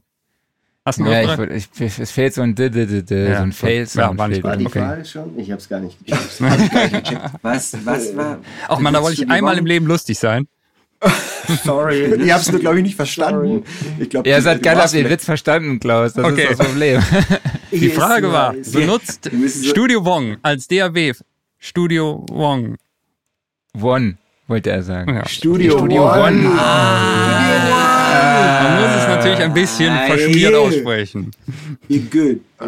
Ja, ich glaube, jetzt die, das ist so geil, wie wir gerade wahrscheinlich haben so ausgesehen, wie so eingefroren ist. Was will der eigentlich von ja, ich, uns? ich glaube, die, Hitze- Störung. Ich glaub, die Hitze steigt uns allen zu Kopf, würde Ja. ich mal sagen, an dieser Stelle. äh, ja, aber würdet, würdet ihr sagen, Ana, das Arbeiten mit analoger Hardware ist zeitintensiv oder zeitintensiver als mit Plugins? Also ich möchte eigentlich jetzt nicht, dass es hier so ein analog versus digital Ja. äh, wird, Nee. aber vielleicht trotzdem mal, ist das zeitintensiver? Ah, nee, also eben im Gegenteil. Wie gesagt, wenn du das Pult hast, du hast immer sofort Zugriff auf alles. Und das ist ein totaler Luxus. Und das ist, schneller geht's nicht.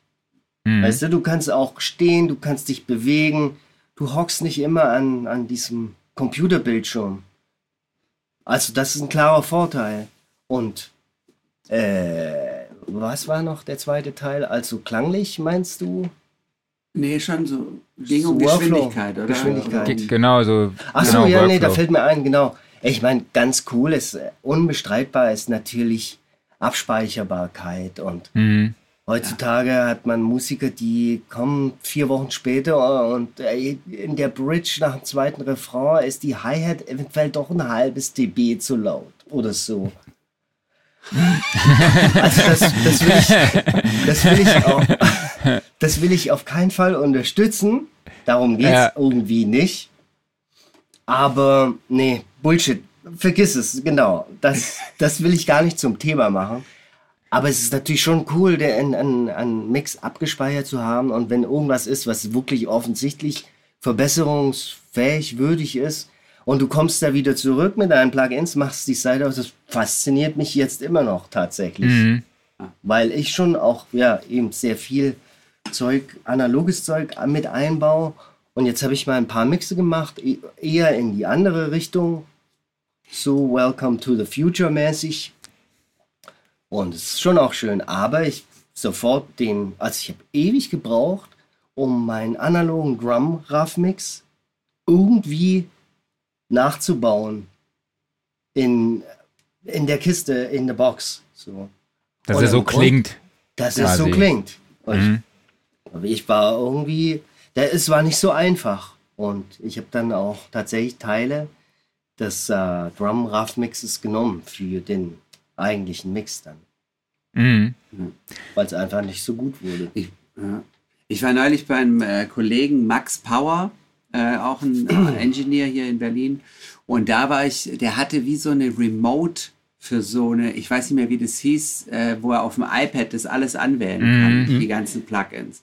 Und das ging schon sehr schnell, muss man sagen. Wobei das dann auch wieder, das dann wieder abgekackt, dann hat der das nicht reingerechnet. Der hat dann, der hat wie so, wie heißt, wie nennt man das nochmal? Makro? Nee. Solche, so wie so. Doch so äh, Makros programmieren. Genau, der hat so Makros, die kann man sich dann runterladen von irgendeinem was weiß ich, wie der heißt, Scheps oder Schöps oder keine Ahnung. Mhm. Der hat es, die äh, stellen es dann online und das kannst du auch kaufen und dann wird das alles so automatisiert. Und das, da, da war, war ich kurz mal echt geflasht, muss ich sagen. Und bin aber dann auch gleich wieder, dachte ich so, ui, weil das ist, hat dann halt nicht funktioniert. Das war dann wieder falsch, dann ist es wieder eingefroren, dann hat er failed und so weiter. Und ich glaube, mit dem ganzen Zeug kommt man dann, wird man auch nicht schneller dann am Ende. Wahrscheinlich. Wahrscheinlich noch, Oder irgendwann mal. Liegt bestimmt auch daran, wie man angefangen hat. Ja, ja. ich glaube, jemand, der jetzt anfängt mit digitalem Zeug, ja. der ist schneller.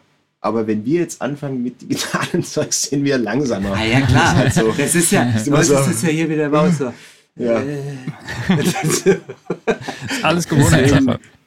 Genau. Ja, ich glaube auch, Auf dass man, äh, das ist eine, eine wie man es gelernt hat, Frage ja. auch. Ja, das stimmt. Auf jeden Fall. Klar, und du musst, du, wir müssen natürlich patchen, TT-Phone, also richtig klassisch hier mit kleinen mhm. Kabeln.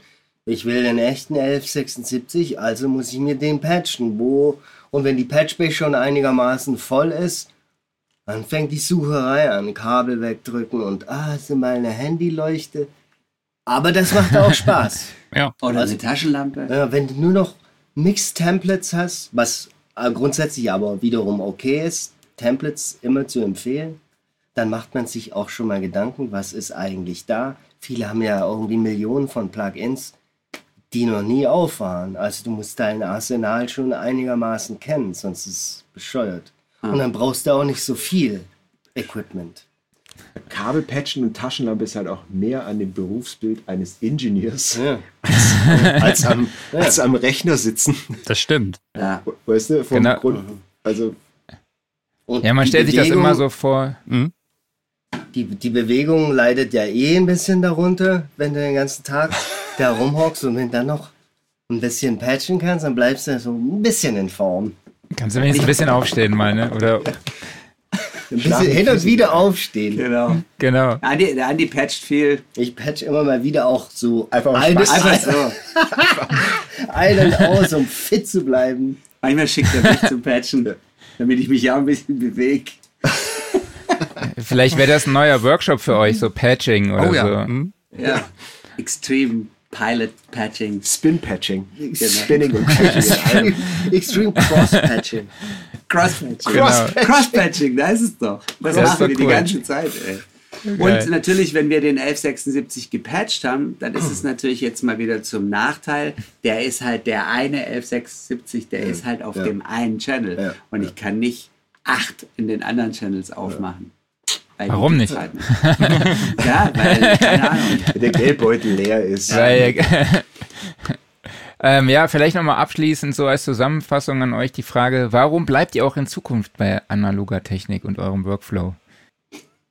Naja, im Grund, ähm, es hat sich bewährt, dass die, die, wie sagt man, unser Publikum, unsere Kundschaft mhm. ist glücklich, wir sind glücklich, aber wir sind auch offen für Neues. So. Ja. Glaub, wir, wir lehnen jetzt nicht Digitaltechnik äh, philosophisch oder so ab. Überhaupt mhm. nicht. Schwachsinn. Im Mastering ist es so, dass es einfach noch, es klingt halt noch nicht so. Ja. Ist nah dran, aber ja. es ist einfach, deswegen bleibe ich auch dabei. Wenn es das EQ-Plugin gibt, das besser klingt als der Manley, dann verkaufe ich den. Aber bisher, okay. bisher ist der halt noch nicht so. Absolut. also bei mir, meine Erfahrung ist auch eher wieder, Gott sei Dank haben wir den ganzen Kram in echt, weil es ist, klingt einfach gut. Ja. Macht total Sinn.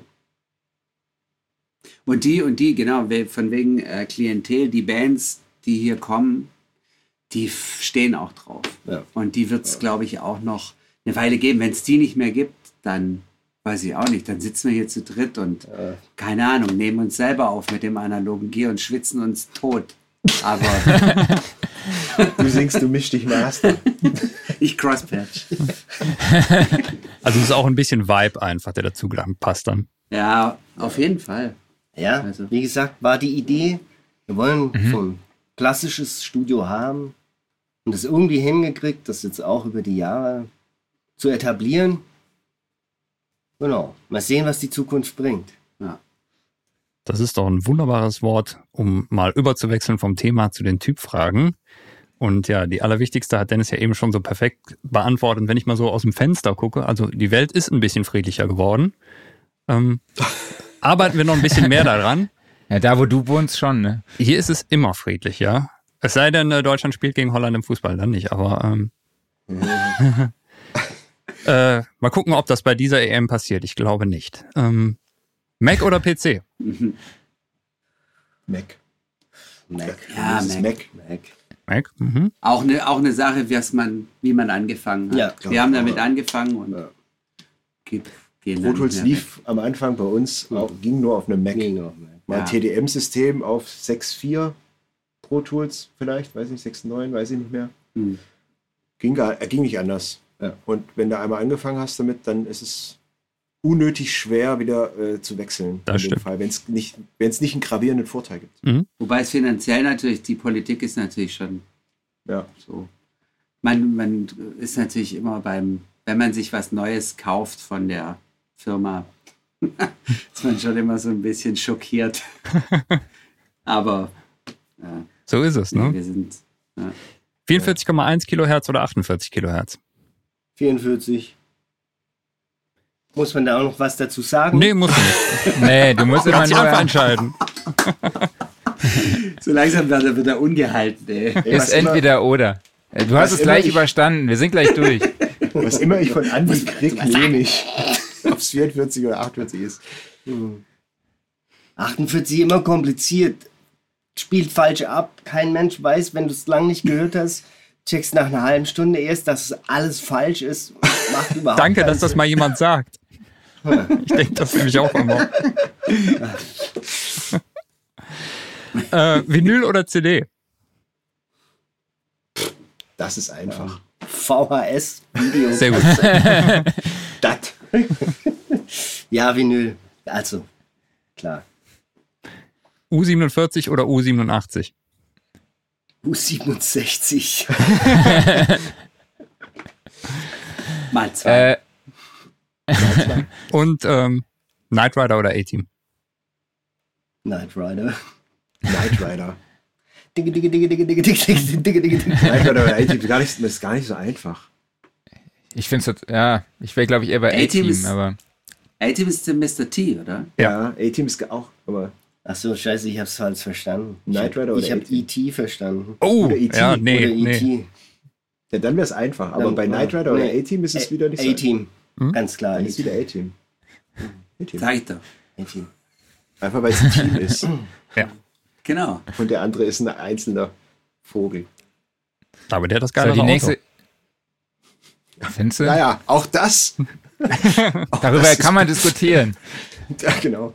Also es redet, es fährt alleine. Ähm, muss ich weitermachen? Ja. Ja gut, das eine. Es ist unzerstörbar. Platz, kannst drin, kannst drin, am anderen kannst drin pennen. Stimmt. Hm? Und das andere hat einen sehr zuverlässigen Chauffeur, würde ich sagen. Mhm. Äh, ja, kommen wir zur nächsten Kategorie, ist auch die vorletzte, dann habt ihr das gepackt. Äh, das Geständnis. Gibt es irgendwas, was ihr im Workflow bei der Musikproduktion nutzt, wo ihr dann manchmal so denkt, oh, wenn das jemand erfährt, was euch vielleicht peinlich ist, wo irgendwelche tontechnischen T Kittelträger vielleicht den Kopf schütteln würden? Ja, gute Frage eigentlich, aber ich fürchte, wir sind zu perfekt.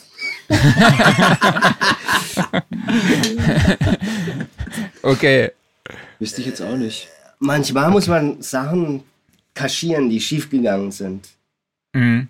Wenn irgendeine Drumspur, manchmal hast du das Problem, wenn Zug auf dem Mikrofon ist ähm, und du hast eine Phantompower drauf, es funktioniert eine Weile, aber ich sag mal, am dritten Tag oder so fängt es an, irgendwie zu wackeln, weißt du? Und das mhm. ist dann aber der dritte Raum hinten links und du checkst es halt erst irgendwann. Und dann ist der Raum halt, der war halt einfach nicht gut dann. da wird der große Besen rausgeholt. Der war einfach nicht gut dann für, für den Song, weißt du? Okay. Aber das ist vielleicht einmal vorgekommen. Ja, aber so, so rein äh, recording-technische Sachen, wo man jetzt sagen würde, die macht man eigentlich nicht oder so. Ach so. Da ist man auch so ein bisschen von weg. In der SAE war das noch so. Da hat man irgendwas gemacht und dachte, das ist doch echt, das ist doch geil. Und dann kam so ein Supervisor und hat gesagt, schaut euch das mal an. der Oliver, was hat er denn da gemacht? und, und, heu, und heute, heute heißt so ein Mikro Wurst und ist the shit. Weißt du? Also nicht, dass das von mir kommt, auf keinen Fall. Aber ich meine nur, wir stellen alles irgendwo hin, was vielleicht auch mal gar nicht so. Ja, ja, letztendlich, es geht immer, wie du zu was kommst, ist völlig egal. Hauptsache es klingt gut. Ja. Ist ja klar. Ja, du nimmst ja auch ernst. Also ich, ja. ich finde, wenn wir, wenn wir was mischen oder was auch nur was mastern, dann ist es ja schon auch, äh, es kommt ja jemand hierher, der ja. Geld ausgibt für was, da wäre irgendwie ein komisches Gefühl da zu tricksen. Und im Hintergrund, also es muss dann schon auch das erfüllen, was derjenige sich dann davon erhofft. Deswegen, es nimmt man, ich nehme das schon ernst, wie alle nehmen es ernst, ja, klar. ich sagen. Von dem her klar, ist, aber ich äh, glaube, falls, falls, da irgendwas im Hinterkopf wäre, dann müssten wir das eher beseitigen, anstatt das einfach immer zu machen. Ich glaube, da, äh, da ist, glaube ich, ja, es geht aber eher so um äh, so Kleinigkeiten, die natürlich auch gut klingen, ne? Auch wenn es irgendwie totaler Quatsch ist. Ne? Aber ja. äh, da gibt's ja irgendwann so, so, kreative ja. Geschichten. Ne? Es ist jetzt nicht unbedingt um Fehler zu kaschieren, aber äh, mhm. trotzdem eine witzige ja, da ist alles erlaubt. Da ist alles. Da ja, ist alles erlaubt, finde ich. Genau. Du kannst Sachen verzerren, rückwärts, vorwärts, Phasen drehen. Wenn es gut klingt, ist es gut. Es ja. muss dann aber offengelegt sein, dass das so gewollt ist. Ja. also so. Gerade die ganzen, wir arbeiten ja viel mit so Trash, Trash-Mics sozusagen. Weißt du, irgendwie. Okay. Die, e ja. die Ecke, ein Mic ist, die Ecke, ein Mic ist der Schlauch. Der Schlauch also es ist von Sylvia Massey diese Idee mit ja, diesem Schlauch. Mhm. Oder solche Sachen. Und das sind wahrscheinlich alles Sachen, wo manche vor einer Weile noch gesagt hätten, was soll das denn? Aber das macht da alles Sinn. So.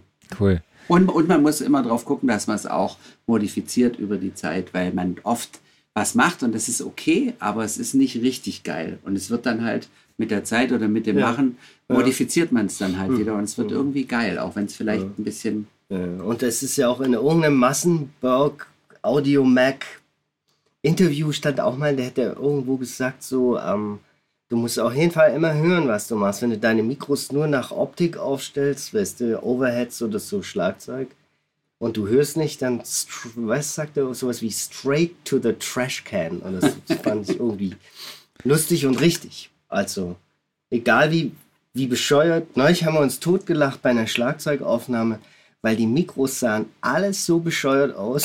die am Schlagzeug, das sah aus wie, so wie aus dem Otto-Katalog, weißt du, wenn die so Mikros verkaufen wollen, aber ja. keine Ahnung haben, wie man das Zeug kennt. So sah es aus, aber klang super. wie aus dem Lehrbuch. Ja, tja, mehr oder weniger.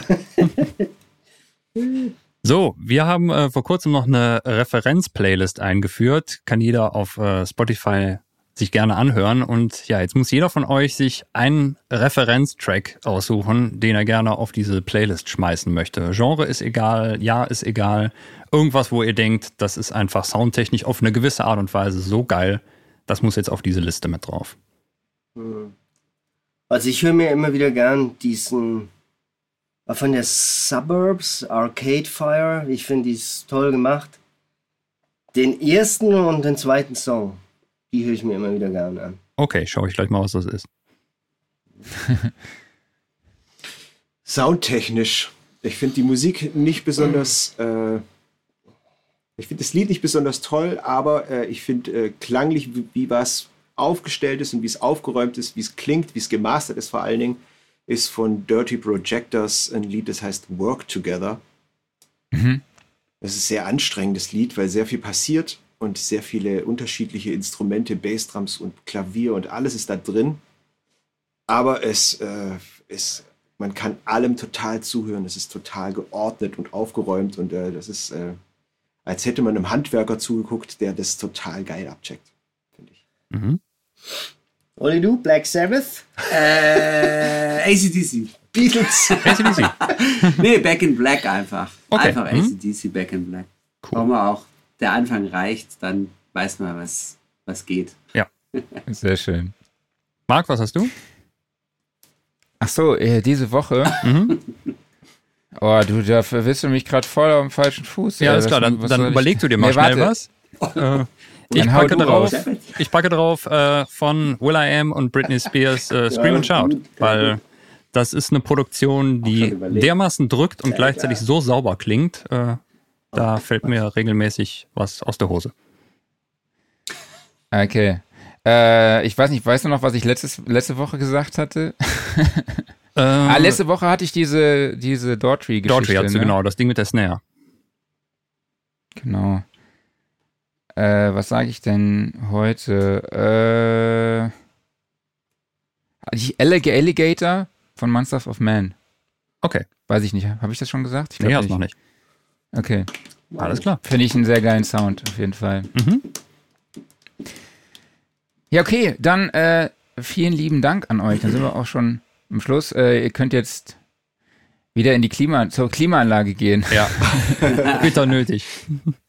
Wir verlassen den Saun, ihr könnt den Saunagang verlassen, praktisch. Und äh, ja, ich hoffe, wir, ich komme euch mal besuchen. Ich will, will, ja, demnächst sowieso immer noch mal, ich will demnächst sowieso mal nach Berlin fahren. Wo, wo bist du denn? In Köln.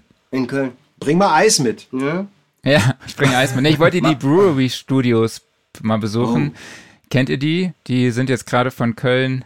Der Erik Breuer, der ist jetzt gerade von Köln nach Berlin gezogen und hat dort sein, ja. sein sehr, sehr schickes Studio hin cool. verfrachtet. Äh, genau. Wie ich versuche, wow. vielleicht kriegen wir ihn auch mal zu Gast im Podcast. Aber ja, genau. Okay, dann nochmal.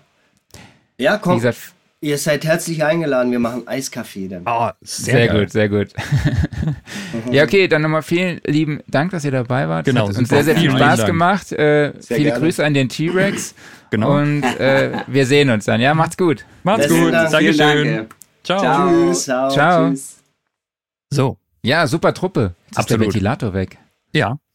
Ich glaube, da, da merkt man auch einfach, wenn man die Jungs bucht, dann hat man Spaß definitiv. Ich hatte eigentlich gehofft, dass sie noch den T-Rex ins Bild bringen. Stimmt. Ja, aber ich glaube, saß der nicht im Hintergrund? Der saß im Hintergrund ja, ich hab rum. Ich habe gar nicht so genau darauf geachtet. Gut, ähm, aber ähm, wir hätten eigentlich am Anfang eine Sound- und Recording-Ausgabe nehmen müssen und hinten von dem D bei Sound dann wirklich das Ganze so ein bisschen abkratzen, dass du Sauna and Recording hast, ne? Ja, eigentlich hätten wir das machen müssen. Ja, machen wir für nächste Woche und dann tun wir einfach so, als Was ist der Witz noch neu wäre. Bist du Saunagänger? Nee, ich äh, überhaupt nicht. Ne? Also ich, ich finde das lustig, mal so, wenn man im Schwimmbad ist, weiß mal kurz in, in dieses Dampfbad reinzugehen. Aber der mhm. Witz ist auch nur fünf Minuten lang und dann äh, reicht's mir auch wieder. Wobei ich, ich mag halt Wärme eigentlich ganz gerne. Also jetzt nicht hier stickig Studio, aber wenn es draußen so richtig wärmemäßig am Start ist, dann mag ich schon ganz gerne. Aber Sonne, nö. Okay. Ja, hm. und wer die Sonne aber noch intensiver genießen möchte und auch die Gelegenheit haben Was möchte, in den Pool zu springen und sich richtig mal abzukühlen, dem empfehle ich unseren Recording-Workshop mit Moses Schneider in Südfrankreich in Limoux im Le Music Studio vom 9. bis 13. August. Ihr könnt, ihr könnt live dabei sein, wie Moses Schneider die Band Lions Fear aufnimmt. Äh, der Fokus habe ich ja letzte Woche, eigentlich hatte ich überlegt, das immer reinzuschneiden. Geht das nicht? Das Bild davon, oder? Das, nee, dass ich das immer, äh, meine Ansage ah, wöchentlich hier reinschneide. Ja, natürlich so, geht das. Dass ich das nicht immer wieder sagen muss. Ne? Ja, aber das ist doch eigentlich gerade so der Reiz daran, oder? Du kannst ja eigentlich vielleicht jede, ja. jede Woche so ein, so ein neues Türchen öffnen und weitere Fakten enthüllen, ne? Das Ganze noch ein bisschen weitere Fakten. Ja. Ja, was halt oft gefragt wird, ist, wie viele Teilnehmer es maximal gibt. Das sind 15. Mhm. Ähm, aber ihr habt All-inclusive, wie gesagt, fünf Tage Recording-Workshop mit Moses Schneider, der Band Lions 4. In dem Studio stehen die unterschiedlichsten Aufnahmeräume bereit, eine ehemalige äh, Orangerie, ähm, eine Scheune. Wir überlegen sogar, ob wir in einem alten Pool Recordings machen, also außen. Also ist wirklich sehr, sehr viel möglich und im Fokus steht halt hauptsächlich, also natürlich auch die Recording-Technik und die Mikrofonierung, aber halt auch die Zusammenarbeit zwischen Künstler und Musiker. Und ich kann mich selber schon nicht mehr hören, weil ich das jede Woche einfach sage. Aber ähm, ich versuche jetzt irgendwie ein anderes Wording zu finden. Wie könnte ich das denn beschreiben? Naja, egal, es ja, wird einfach eine geile es, Zeit, Leute. Ja, du kannst es ein bisschen einfach wie, wie ein Urlaub anpreisen. Ne? Eigentlich ist es doch wie eine Art genau. Urlaub. Anstatt dass man halt es dieses Jahr mal nach Malle fliegt, ist es Urlaub mit, mit Lernen ja. noch dabei. Ne? Ja, es ist einfach eine traumhafte, idyllische Location und eine Atmosphäre dort. Und ich freue mich auch wirklich sehr, dorthin fahren zu dürfen und dann bei diesem Workshop auch selbst dabei zu sein. Also all inclusive. Ja, ich, vielleicht mache ich so einen Tagesausflug. So. Mhm. Also vielleicht fahre ich mit Waldemar und Dennis halt hin und mhm. fliege dann zurück nach Köln, mhm. äh, dass ich wenigstens mal ein oder zwei Tage dann da war und in diesen, ja, einfach mal. Der Chef sich auch mal kurz Traum. blicken lässt, ne? Ja, ich will eigentlich nur dahin in die Sonne und weg, aus, raus aus meinem Schlafzimmer. Und all-inclusive genießen, ne? Genau. Äh, ja, es gibt halt äh, Frühstück, es gibt einen Mittagssnack und es gibt ein Abendessen. Ähm, sechs Übernachtungen sind dabei. Wie gesagt, vom 9. bis 13. August kostet nur 1799 Euro. Den Link zu den Tickets findet ihr bei uns in den Show Notes. Und wenn ihr Fragen zu dem Thema habt oder zu dem Workshop, könnt ihr die gerne an uns stellen, an redaktion at soundandrecording.de. Was auch immer wieder auftaucht, ist, wie lange ein Rücktrittsrecht gilt. Das liegt aktuell bei zwei Wochen. Aber wir würden uns natürlich fragen, so, wenn ihr bucht und ihr so wisst, dass ihr nicht teilnehmen könnt, dass ihr uns so früh wie möglich Bescheid sagt, weil 1800 Euro ist natürlich für euch viel Geld, aber natürlich für uns auch, weil wir müssen das Ding auch irgendwie finanzieren. Ne? Deshalb gibt es auch Werbung in diesem Podcast. Ja. Möchtest du darauf eingehen näher oder lassen wir das einfach Ich weiß so? nicht, ich mal, äh, ach ja, es kam einfach wieder die Meldung, ey, er hört unsere Podcasts nicht, weil es Werbung gibt. Und, ja. ja. Aber, Aber ich glaube, da, da, müssen, wir, glaube ich, nicht länger. Nee, da muss man auch Dafür einfach mal realistisch kostenlos. sein. Ja, man muss sagen, es, es gibt jede Woche einen kostenlosen Podcast. Irgendwie muss man das Ganze auch ein bisschen refinanzieren. Ja, deshalb sind wir nicht bei Apple Subscriptions, was jetzt kommt. Zum Beispiel, genau. Und deshalb habe ich am Anfang auch diesen schönen Text über das neue Apogee Do It 3 vorgelesen. Genau, aber da kommen wir ja gleich noch zu. Kommen wir gleich noch zu. Mhm. Ja, ich wollte euch noch ein kleines Update zu Monthly geben. Also ich bin jetzt beim zweiten Song angekommen, also in meinem Songwriting-Workshop mit Ryan Tedder, dem Sänger von One Republic und dem Songwriter unter anderem für Jason Mraz, für äh, Selena Gomez oder Taylor Swift oder viele, viele andere Top-Acts der Popgeschichte. Ähm, er hat jetzt ein bisschen gelitten tatsächlich bei mir in seinem Standing, weil er hat neulich gesagt, Neumann wäre eine österreichische Firma. Und dann hat er AKG ein AKG-Mikrofon vorgestellt und hat das dann gesagt, ja, die Österreicher stellen ja gute Mikrofone her. Hm. Da dachte ich, gut, okay. Aber er hat es dann mit anderen hilfreichen Tipps wieder wettgemacht. Er hat unter anderem seine Top 3 Synthesizer vorgestellt, die ich euch natürlich jetzt auch hier vortragen werde. Das ist einmal der Moog Voyager, wo er einfach einen ultra krassen Basssound rausgezaubert hat. Mhm. Also den fand ich wirklich sehr, sehr beeindruckend, äh, auch für mich wirklich ja. einzigartig. Eigentlich schon äh, das, wofür halt Moog steht, ne? Wenn der Bass ja. drücken soll, nimmst du einen Moog. Und ich bin absoluter Juno 106 Fan. Wollte mir mal einen kaufen, aber er ist doch in der sehr wartungsintensiv und teuer. Äh, aber war ich dann halt, fand ich auch sehr, sehr cool, dass er, dass der Juno 106 an Platz 2 ist. Wieso gerade der Juno 106? Hat er was dazu gesagt? Juno 106. Ja, also warum? Was, was macht den für ihn besonders? Hat er da was zu gesagt?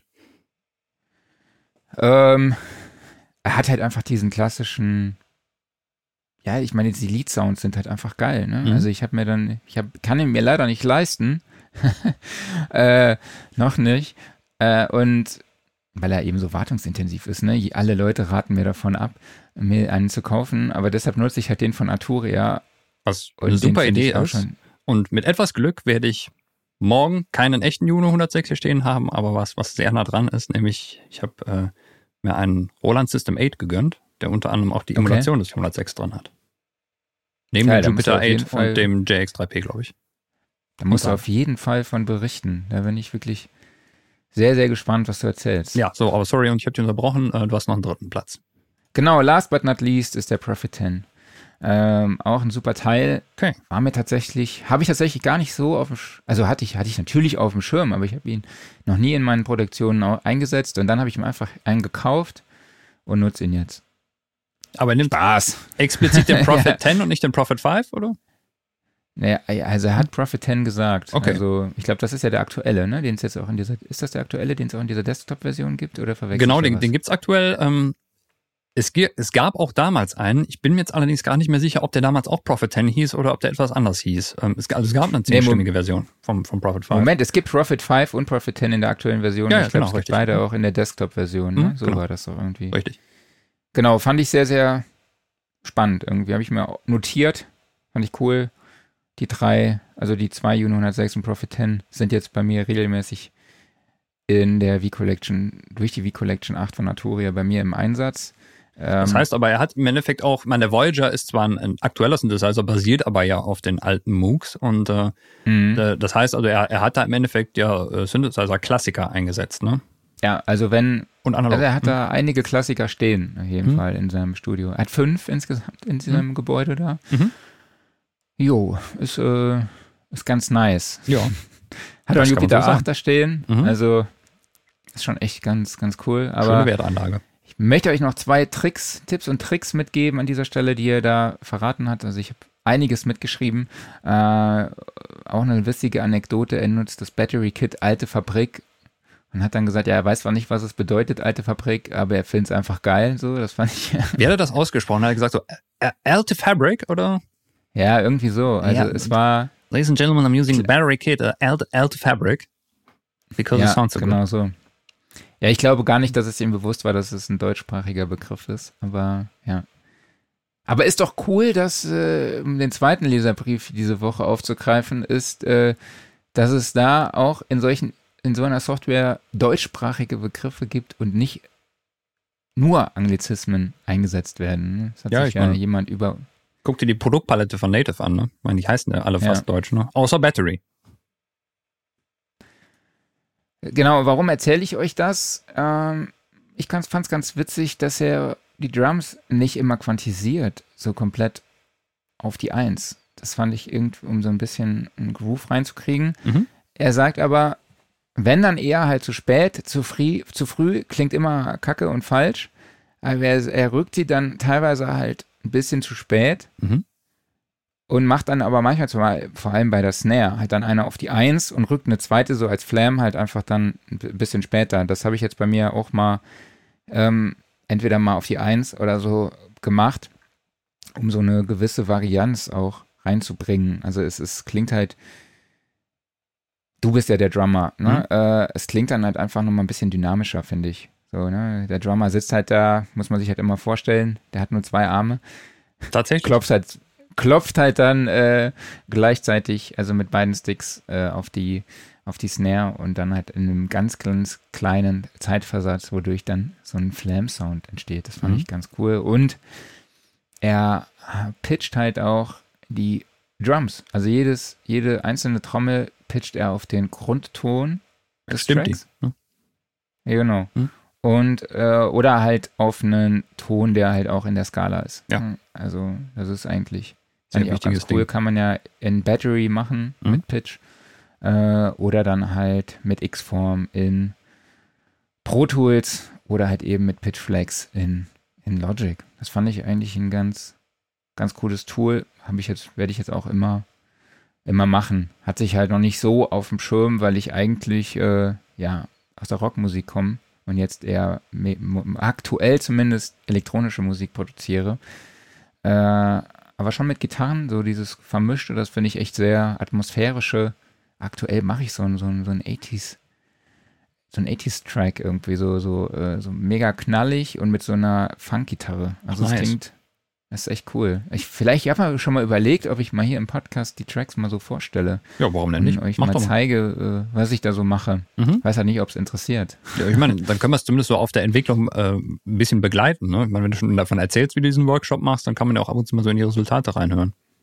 Ja. Ja, ähm, jetzt wollte ich ja da noch drei, da eine Hilfestellung geben zum Thema Drum Pitching, denn es gibt eine Frequenztabelle von äh, Dominik Braun, also auf dominikbraun.net hat der gute Herr eine PDF bereitgestellt, wo ihr die unterschiedlichen Frequenzen der einzelnen Grundtöne findet. Das ist natürlich auch sehr hilfreich, weil ich weiß jetzt nicht unbedingt auswendig, bei welcher Frequenz das E liegt oder A oder was weiß ich was. Ne? Äh, das so, solche Tools sind da eine gute Hilfestellung und das ist auch schon mein Workflow der Woche. Den kann ich direkt mal ergänzen. Ähm, wenn äh, ihr auch noch auf der Suche nach einem interessanten Analyzer seid, dann schaut euch mal den M-Analyzer von äh, Mellow Productions an. Der hat nämlich unter anderem die Möglichkeit, so verschiedene äh, zum Beispiel eine Klaviatur einzublenden oder halt auch Frequenztabellen von verschiedenen Instrumenten. Das heißt, du siehst im Analyzer drin auch direkt, wo die entsprechenden interessanten Frequenzbereiche der jeweiligen Instrumente liegen. Mhm. Ja, das ist ein sehr guter Hinweis. Ne? Also was ich mache, ist halt, ich äh, schaue mir den normalen EQ an ne? ja. und gucke dann, okay, wo ist der Peak, wo sitzt der Ton und dann gucke ich, okay, das ist die die Frequenz genau. und dann gehe ich halt hin, okay, und pitch das halt um die gewisse Anzahl an Halbtönen. Ne? Ja.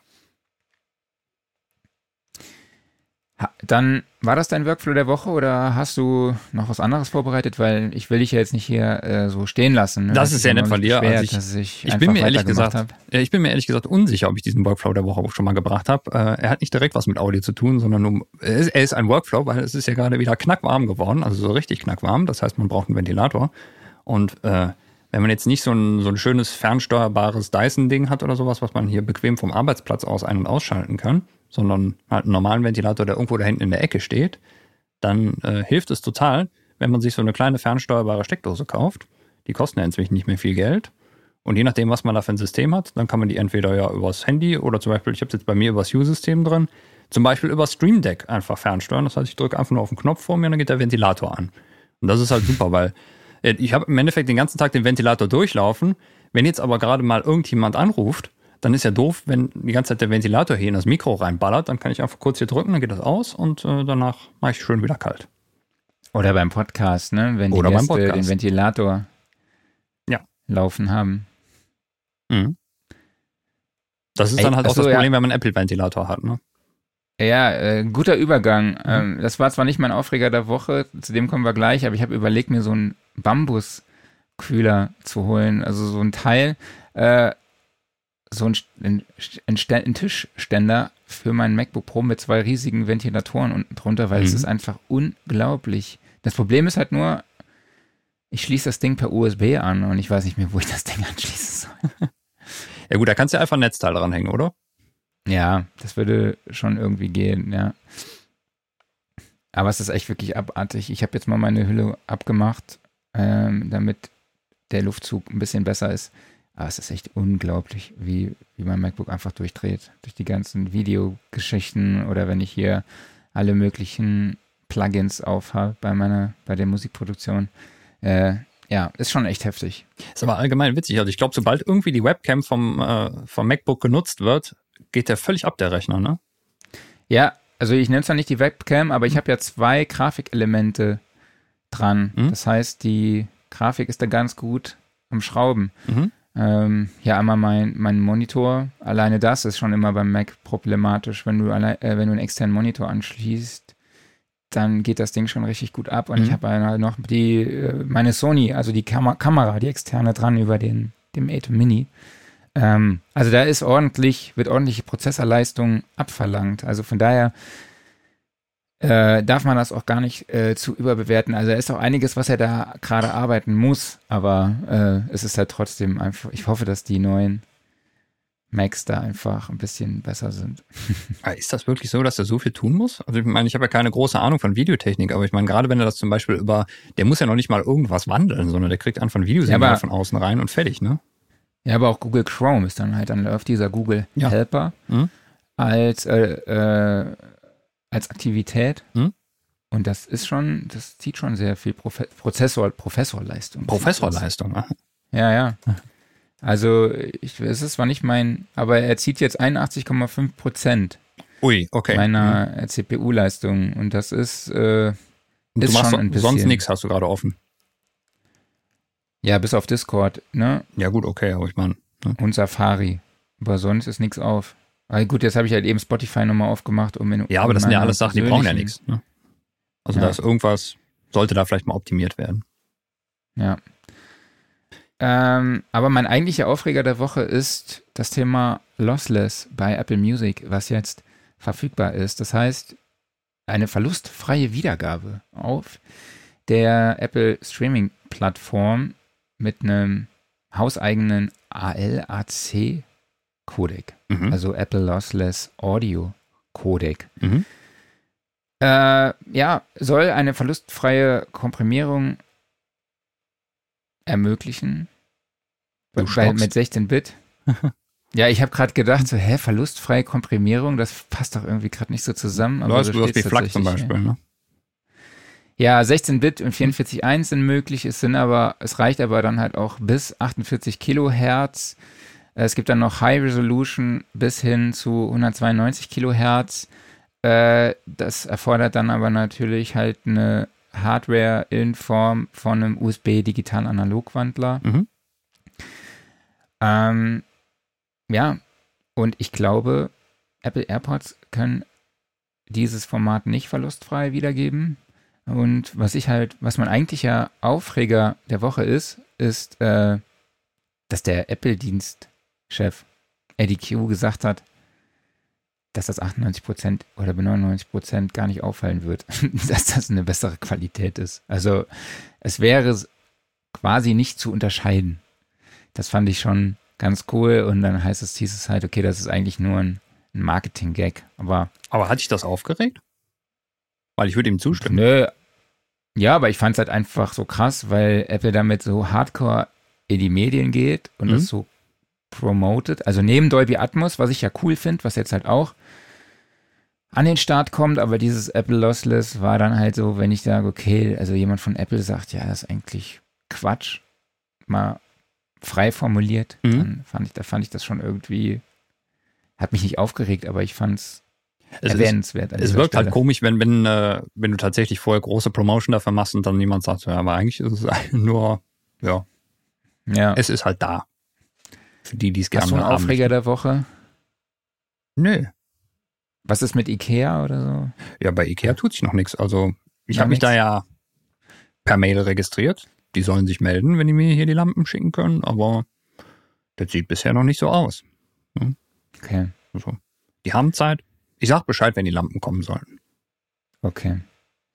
Ja, Offline-Modus. Wir haben es ja schon, ich habe es ja schon angekündigt, Dolby Atmos ist jetzt bei Apple Music drin. Also das heißt, man kann Musik in 3D-Audio über Kopfhörer genießen. Äh, und ich bin gespannt, wie es klingt. Mhm. Sollen wie viele Millionen? Ich glaube 75 Millionen oder sowas. Sollen schon sehr viele Tracks auf jeden Fall online sein, die das unterstützen. Hört es euch mal an. Mhm. Und soll demnächst auch mit Android möglich sein. Ach, okay. Vergessen. Hm. Ja. Ja, so, mein, was ist denn dein Offline-Modus? Mein Offline-Modus ist relativ kurz. Diese Woche war ja die E3. Das heißt also, die. Du meinst die EM? Äh, die EM war auch. EM geht mir allerdings momentan. Das war. Vorbei. Das war eigentlich auch mein Aufreger der Woche. aber ich dachte, okay, das passt vielleicht nicht hier in unseren Sauna-Podcast. Nee, EM habe ich äh, null verfolgt. Das Einzige, was ich gemacht habe, ist mal ganz kurz nach dem Deutschlandspiel das Ergebnis zu gucken. Mir gedacht, ja, sind noch ganz gut weggekommen und fertig. Ähm, ich glaube auch nicht, dass ich reingucken werde. Ähm, nee, äh, die E3 war und ähm, ich habe mal in Was die. Was ist das? Äh, die E3 ist äh, eine große Spielemesse, war mal die, die weltgrößte, also für Videogaming. Äh, ob es noch ist, weiß ich ehrlich gesagt gar nicht. Oder ob die also Gamescom, sowas wie die Gamescom oder Genau, was? ob die Gamescom, der mittlerweile den Rang abgelaufen hat, war halt dieses Jahr noch rein virtuell, wo halt die äh, entsprechenden großen Publisher alle ihre Neuankündigungen machen und äh, ich habe nur in die Nintendo-Pressekonferenz reingeguckt und äh, ja, ich freue mich auf das, was da kommt. Äh, vor allen Dingen der ganz kurze äh, Teaser-Trailer zu, zum Nachfolger von Zelda Breath of the Wild, was dann nächstes Jahr kommen wird. Es gibt nicht viel zu sehen, aber das, was ich sehen konnte, hat mich geil gemacht und ich kann nicht mehr abwarten, bis dieses Spiel rauskommt, denn Breath of the Wild ist eine einzige Wohltat, dieses Spiel. Es ist einfach nur, dieses Spiel ist Urlaub. Wo andere Urlaub machen, gehst du zocken. Mhm. Wenn ich dieses Spiel jetzt auch noch im Urlaub spielen würde. Ui, ich glaube, da würde ich vor Entspannung nicht mehr zurückkommen. ja, dieses Gefühl der Entspannung. Das fehlt davon grade. gehört. Das fehlt. Ich habe davon gehört. Ja, ja, aber das ist gerade, nee, jetzt gerade ist das nicht vorhanden und es kommt auch in nächster Zeit nicht, weil äh, Arbeitsliste ist lang und äh, ja. Bei dir glaube ich auch, ne? Ja, Hausbau ist eher so gerade. Ja, gut, das, das ist natürlich problematischere. Äh, wenn mal äh, Freizeit da sein sollte, dann muss die halt da reingesteckt werden, ne? Genau. Vor allen Dingen, wenn du da irgendwelche Deadlines einhalten musst und dann muss das schnell organisiert und erledigt werden und ja, demnächst steht dann Umzug und alles Mögliche an und ja, das wird noch ein paar Monate so weitergehen. Absolut. Aber wenn Aber du dann einmal ja drin bist, dann, dann ist geil. Dann, dann ist geil, okay. Mhm. Kennt ihr das noch oder geht es nur mir so, wenn man darauf wartet, dass es seine, die Plugins, die man sich wünscht, endlich im Sale verfügbar sind? Es sei denn, sie sind halt nicht von Waves. Ich wollte gerade sagen. Kauf doch einfach Waves-Plugins.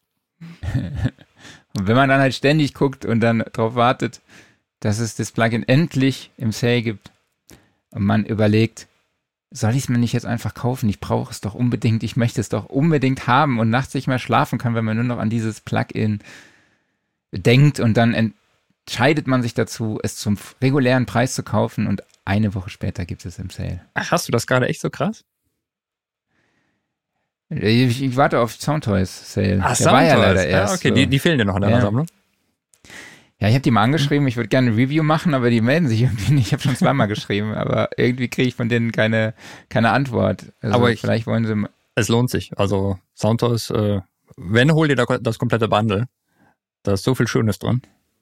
So für 300 Euro oder was kostet das, glaube ich? Ja, irgendwie sowas mit dem Dreh, glaube ich. Aber die haben ja, ja eigentlich brauche ich nur Alterboy, Microshifter. Glaub mir, du brauchst den Rest auch noch. Decapitator. Was war das vierte? Ich weiß es gar nicht mehr. Aber egal, auf jeden Fall setze ich jeden Tag hier und warte darauf, dass es endlich bei Soundtoys nochmal ein Sale gibt. Also äh, Gear News hatte vor kurzem so ein Affiliate-Deal, wo es dann auch gute Prozente gab, aber das habe ich leider, dachte ich, ich lass das, weil ich ja vielleicht in, nee, das darf ich gar nicht sagen, ne? Weiß ich nicht, aber spätestens am Black Friday wird es dabei sein. Ja, ich habe schon gegoogelt, wann der ist, aber das ist ja nur ein bisschen hin. Äh, ich warte ehrlich gesagt darauf, dass Soundtoys irgendwann mal was Neues rausbringt. Die haben seit Jahren nichts mehr rausgebracht, sondern haben ihre ja. Sachen, die sind zwar alle gut ne, und die werden auch gepflegt, aber ich weiß nicht, ob die keine Lust mehr haben, ob die einfach spontan alle Millionäre geworden sind und nichts mehr machen müssen. Weil ich meine, es wird ja auch in fast jedem Mixing-Workshop wird zumindest gesagt, hol euch einen Decapitator, ne? Weil der mhm. muss irgendwie auf die Vocals drauf oder sowas. Aber ähm, ja. keine Ahnung. Ich hätte mir das kaufen sollen statt äh, meinen CLA Vocal. Bei dem finde ich, also ich finde den okay, aber von Waves, ne? Aber hm?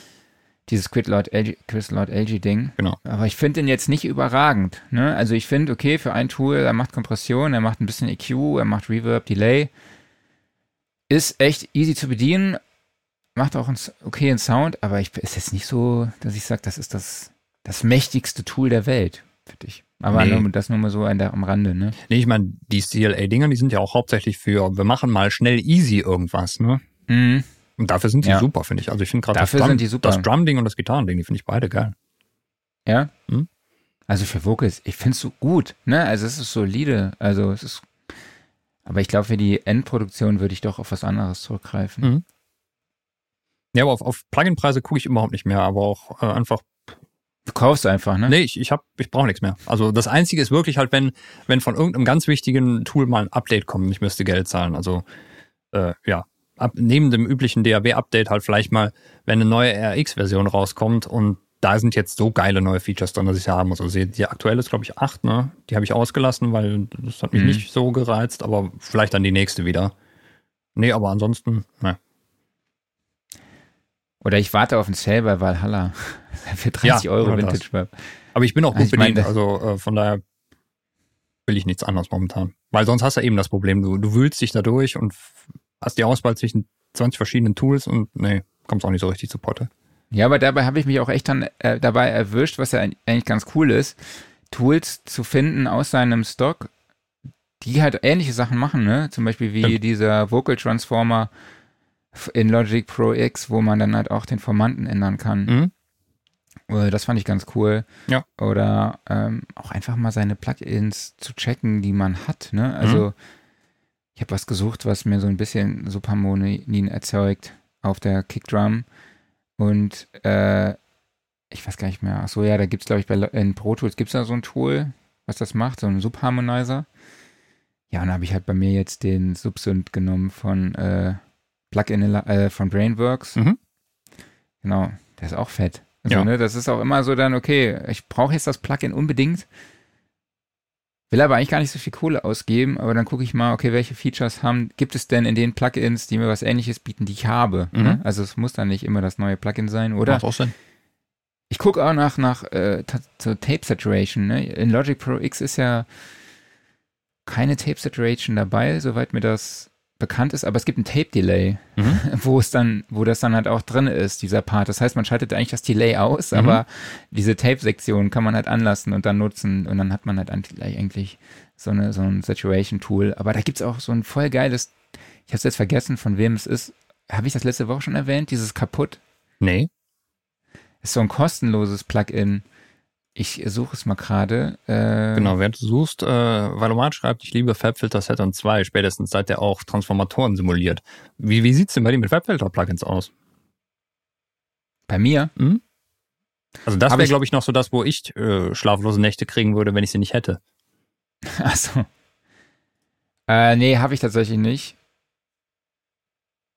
Dann solltest du sie nicht genauer angucken, sonst wirst du sie Oder haben. Habe ich die? Ich weiß gar nicht. Ich bin jetzt gerade nicht mehr so aufgrund der Kollaboration mit meinem Kumpel kann ich da auf einige Plugins zurückgreifen. Okay, ja. Mhm. Sag ich jetzt einfach mal so, ne? Sagst Und, du so. äh, sag, ne? Also, ähm, ja. Aber ich habe ja gerade mal geguckt, von Engelen Audio gibt es ziemlich coole Plugins tatsächlich.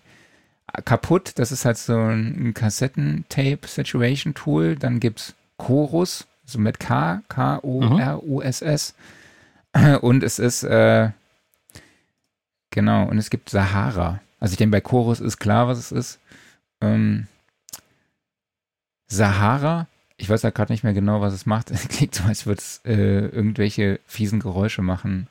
Sahara klingt nach sehr, sehr warm und sehr, sehr trocken. Also hier ist es eher trocken und heiß.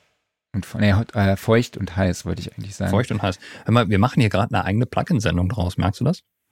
Ja, habe ich auch gerade gemerkt. Ah, ja. Sahara ist Saturation und Distortion. So, okay. okay. Mhm. Ja, ich hatte eigentlich gehofft, wir labern heute nicht so viel. Aber egal. Wir labern ja. Machen wir jetzt Schluss, äh, kommen wir zu deinem Kier, Kier Corner. Schieß los. So, ähm, genau, wir haben es ganz am Anfang schon erwähnt. Ähm, Apogee hat ein neues Audio-Interface rausgebracht. Du hast doch Erfahrung mit den Apogee Audio-Interfaces, oder? Hast du nicht ein Duet gehabt? Nee, ich hatte mal, ein, also ich habe ein Apogee Hype Mic. Ach, ein Hype Mic hast du. Ich habe das ja. irgendwie verwechselt. Du hättest auch so ein kleines Apogee Desktop Interface gehabt. Mm, hm. Nicht, dass ich wüsste, nee. Okay. Ja, jedenfalls, Apogee hat jetzt das Duet 3 vorgestellt. Ähm, ja, die dritte Variante der Duet Audio Interfaces. Das sind halt diese kleinen. Ähm, ja, wie groß sind die eigentlich? Also. Die sind recht handlich. Ja, ne? also sehr, sehr handlich. Eigentlich die Dinger, wo du nur einen großen Drehknopf oben drauf hast und dann halt äh, Mieter. Da drin hängt eine Kabelpeitsche, wo du dann deine zwei Eingänge und deine vier Ausgänge hast. Also zwei XLR-Eingänge, vier Klinkenausgänge. Und das Vielleicht Ganze. kurz an dieser Stelle die Frage an dich. Mhm. Findest du das praktisch, dass das Gerät so unglaublich klein und dünn ist, auf jeden Fall? Sieht auch sehr schick aus. Aber dann ist halt so diese fette Kabelpeitsche dabei. Ist das für dich praktisch oder eher uncool? Ähm, das kommt ganz auf die Situation an. Also ich habe ähm, ein RME Babyface Pro. Das ist im Endeffekt ähnlich. Da hast du halt auch so eine Kabelpeitsche mit dranhängen. Und ja, es ist halt, wenn du, wenn du dich viel mit deinem Setup rumbewegen musst, dann ist das in Ordnung. Ne? Dann ist es mhm. äh, okay. Wenn du es fest installierst, also wenn du eh äh, da stehen bleibst, dann würde ich es, glaube ich, nicht benutzen. Also der Vorteil ist natürlich, dass du dadurch, dass du das kleine Ding dann direkt neben dich legen kannst, dann hast du einen Monitor-Controller neben dir ne? und den kannst du dir dann sparen mhm, eigentlich. Stimmt.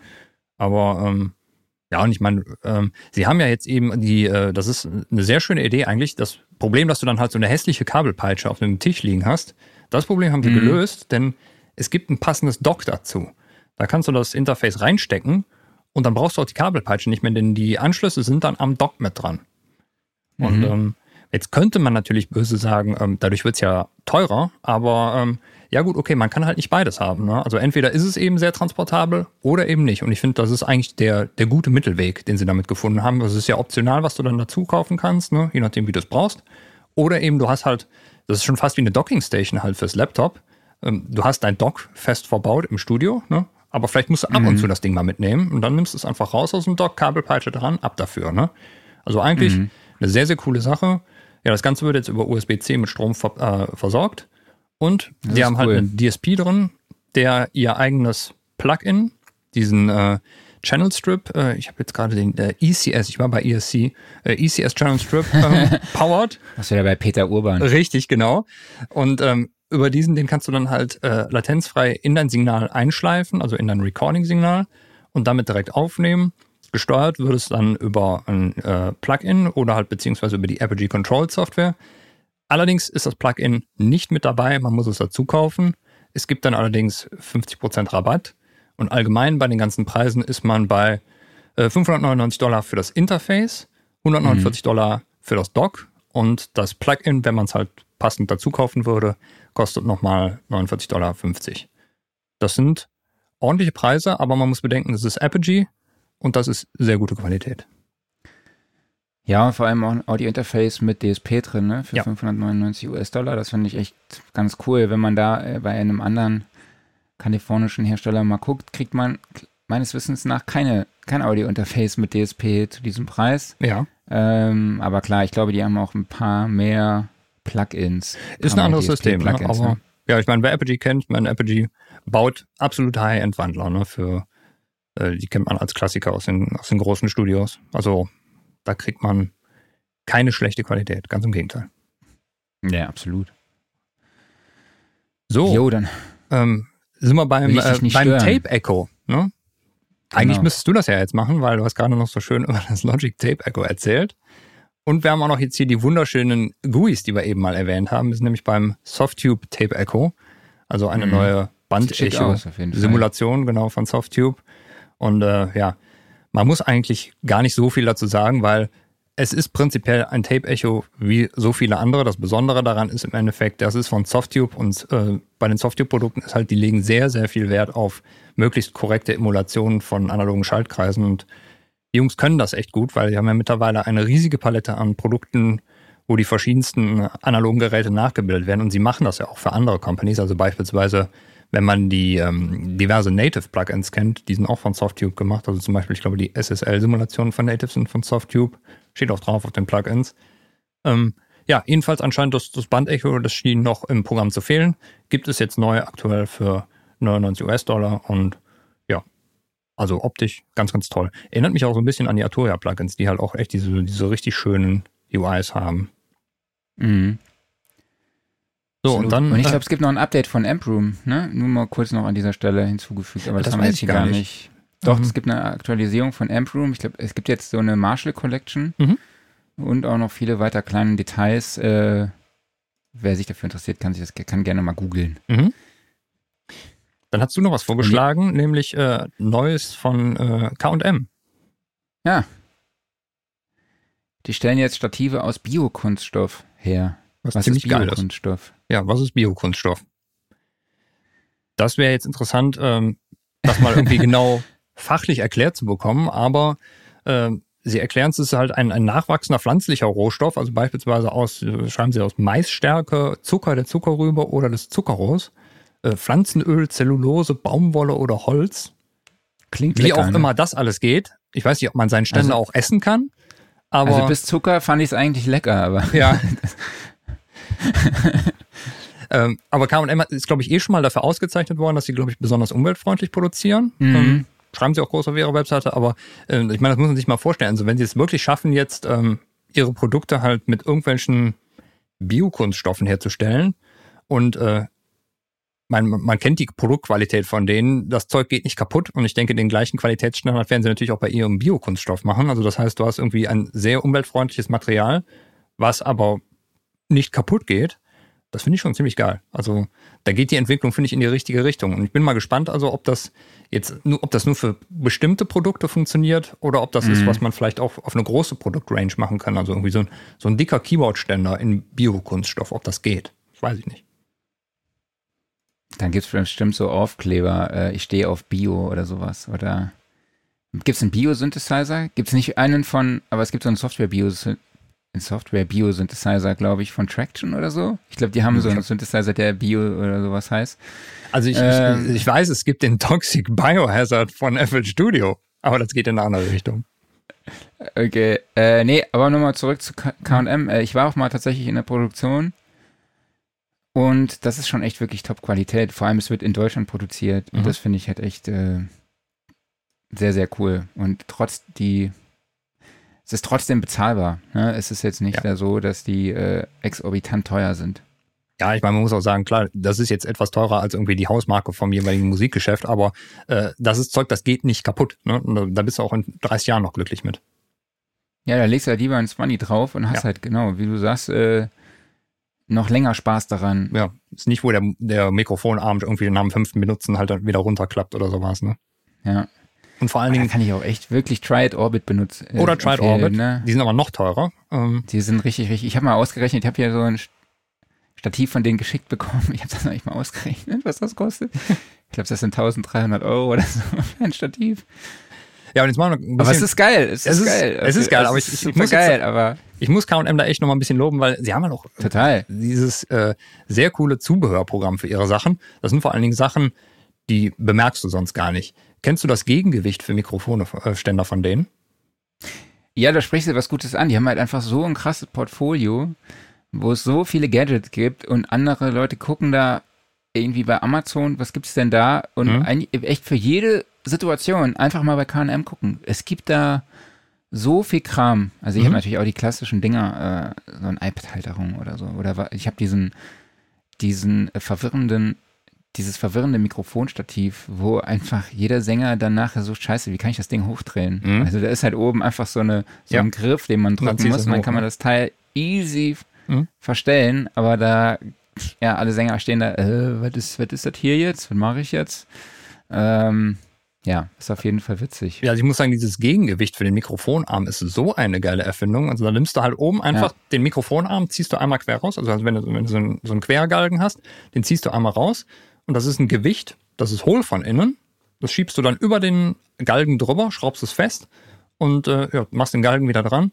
Und wenn du dann halt irgend so ein ultraschweres Mikrofon mit Riesenspinne dranhängst und das Gegengewicht auf der anderen Seite, boah, da kippt da nichts mehr. Ne? Also ich meine, die Griffe von K&M sind ja eh schon gut, aber dann bist du auf der sicheren Seite. Und das sind halt so die, all diese kleinen Helferlein, die die im Programm haben. So. Jo. K&M gelobt. Guter Tipp. K&M gelobt. Viele liebe Grüße auch nochmal. Genau. Und mehr Biokunststoff. Aber ich glaube, ein Gewicht aus Biokunststoff wird schwierig. Ja, in Zeiten, wo Greenpeace auch nicht mehr das ist, was es mal war, ja. ist das ein richtiger Schritt. Richtig.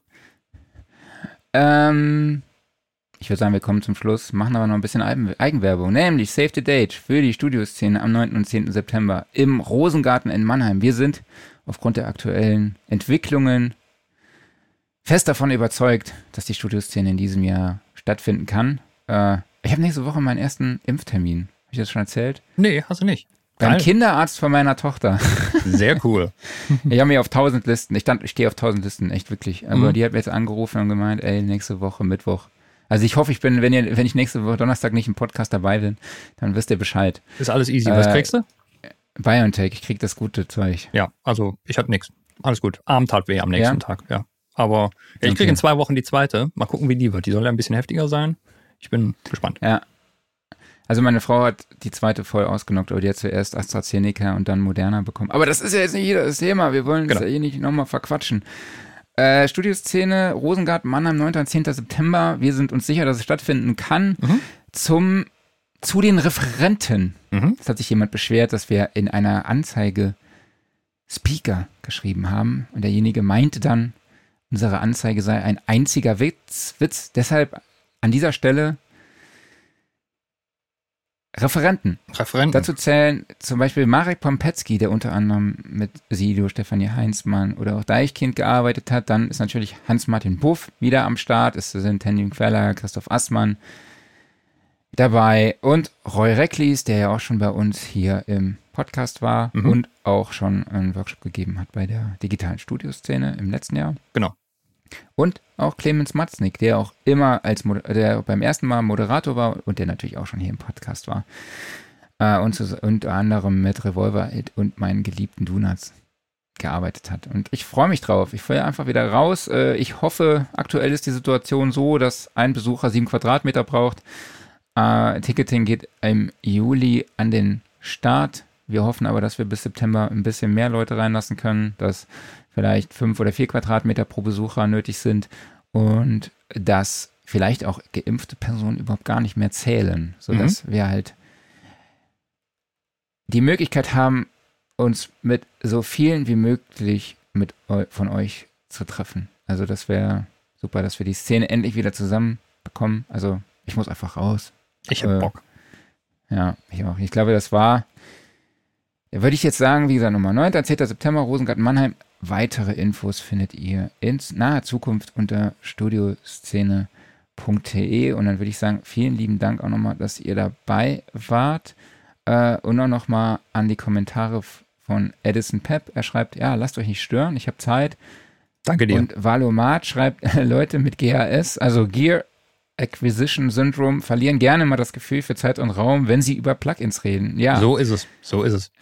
Gibt es da eine Impfung für? Aber äh er sagt außerdem, ich denke, wir haben alle Bock. Ich glaube, da sprichst du sehr, sehr vielen Leuten aus der Seele. Ja, also so langsam reicht's einfach. Ja. Also ich war neulich am Rhein und da war ein Flohmarkt und Streetfood Festival und irgendeine Hari Krishna Gruppe, die da gesungen hat und Musik gemacht hat und selbst das fand ich einfach geil. Also da waren Leute, die getanzt haben und Musik gemacht haben, und geklatscht haben. Es waren Emotionen. Man hat Menschen Ansammlungen gesehen, äh, die irgendwelche Emotionen ausgestrahlt haben und dich mitgerissen haben und es war einfach ein sonniger Tag und es war geil. Also ja, ja das, das Coole ist, man lernt auch die kleinen Dinge wieder etwas mehr zu schätzen. Und das haben wir teilweise ein bisschen verlernt, finde ich. Ich glaube, das ist ein sehr guter abschließender Satz. Dankeschön. Dann machen wir das so. Ach so, ja, und dann die ja. Nochmal kurz äh, so ein kleines Statement von mir, wo du das gerade sagst. Man weiß, man weiß die kleinen Sachen gar nicht mehr zu schätzen. Ich finde es so geil, dass wir immer solche krassen, also ich habe eigentlich gedacht, ich lasse das Thema. Ich spreche es doch ganz kurz an uns lobt ja niemand, weil wir wissen, okay, wir sind gut, aber wenn dann doch das mal stimmt Kritik aber kommt, nicht. wenn dann, nee, wir versuchen uns da nicht weiter zu äh, genau. entwickeln, das machen wir gar nicht. Äh, ähm, aber ich finde es halt einfach so krass, dass sich Leute hinsetzen und wirklich, weil ich irgendwo äh, Speaker geschrieben habe, dann hinsetzen und uns eine unmenschliche E-Mail schreiben. Also und sich darüber beschweren, dass irgendwo in der Anzeige Speaker steht. Ja. Dann weiß ich aber, der ist gesund, dem geht's gut. Das stimmt, der hat nämlich Zeit dafür. Ne? Ja, da freue ich mich immer. Da ja, freue ich mich ist, immer. Das ist ein ah, sehr gut, schön. das ist ein geiler Gedankengang. Ne? Schön. Ja. Dem geht's gut. Der, der hat gerade keine, keine anderen Sorgen. Ne? Von daher. Genau. Alles freu gut. Ne? mich. Nee, Alles klar. Jeder, der irgendwie was äh, an Kritik hat, Wünsche hat, sonst was, immer gerne schreiben. Äh, kleiner Tipp nur, überlegt vorher, ob es wirklich so sinnvoll ist. Also, ja, eigentlich müssen wir noch drei Minuten füllen. Oder ob der nicht vielleicht lieber ein Bierchen trinkt stattdessen oder sowas. Ist auch okay. Ja. Hm? Ja. Äh, Walmart sagt, äh, Klaus Diebes Abschlusswort zerstört. Ja, normalerweise Passiert? zerstörst du meine Abmoderation. Richtig. Also von daher äh, wollte ich jetzt mal mich revanchieren. Ne? Alles Genauso gut. wie Mats Hummels sich revanchiert hat dafür, dass äh, Jogi Löw ihn äh, aus der Nationalmannschaft geschmissen hat. Und jetzt, hat er jetzt gut wieder dazu nimmt. Hat er gut gemacht. Äh, Gut, komm, wir machen einen Sack zu, oder? Ja, ja, ich glaube, wir, wir wollen ja heute nicht die zwei Stunden erreichen. Genau. Wir die, jetzt machen wir den Aufguss zu. Ja. Und äh, vielen Dank an euch alle, dass ihr dabei wart. Vielen Dank an Dennis, an Andy und an Oliver, dass ihr dabei waren. Und vielen Dank an dich, Marc. Wir sehen uns nächste Woche. Bis dahin. Ciao. Genau, danke auch an dich. Danke an euch da draußen, bleibt gesund und äh, für alle, die Anglizismen hassen, Happy Dawing, habe ich mir überlegt. Ist das nicht ein geiles Wort? Was Aber ist das denn? Okay. Dawing, also D-A-W-ing. Ah, oh, oh, oh. Ja, okay. Ja, Happy Dawing. Genau, Studio One, ne? Studio mhm. One als ja, ja. D-A-W. Alles klar, okay. Ciao. Ciao.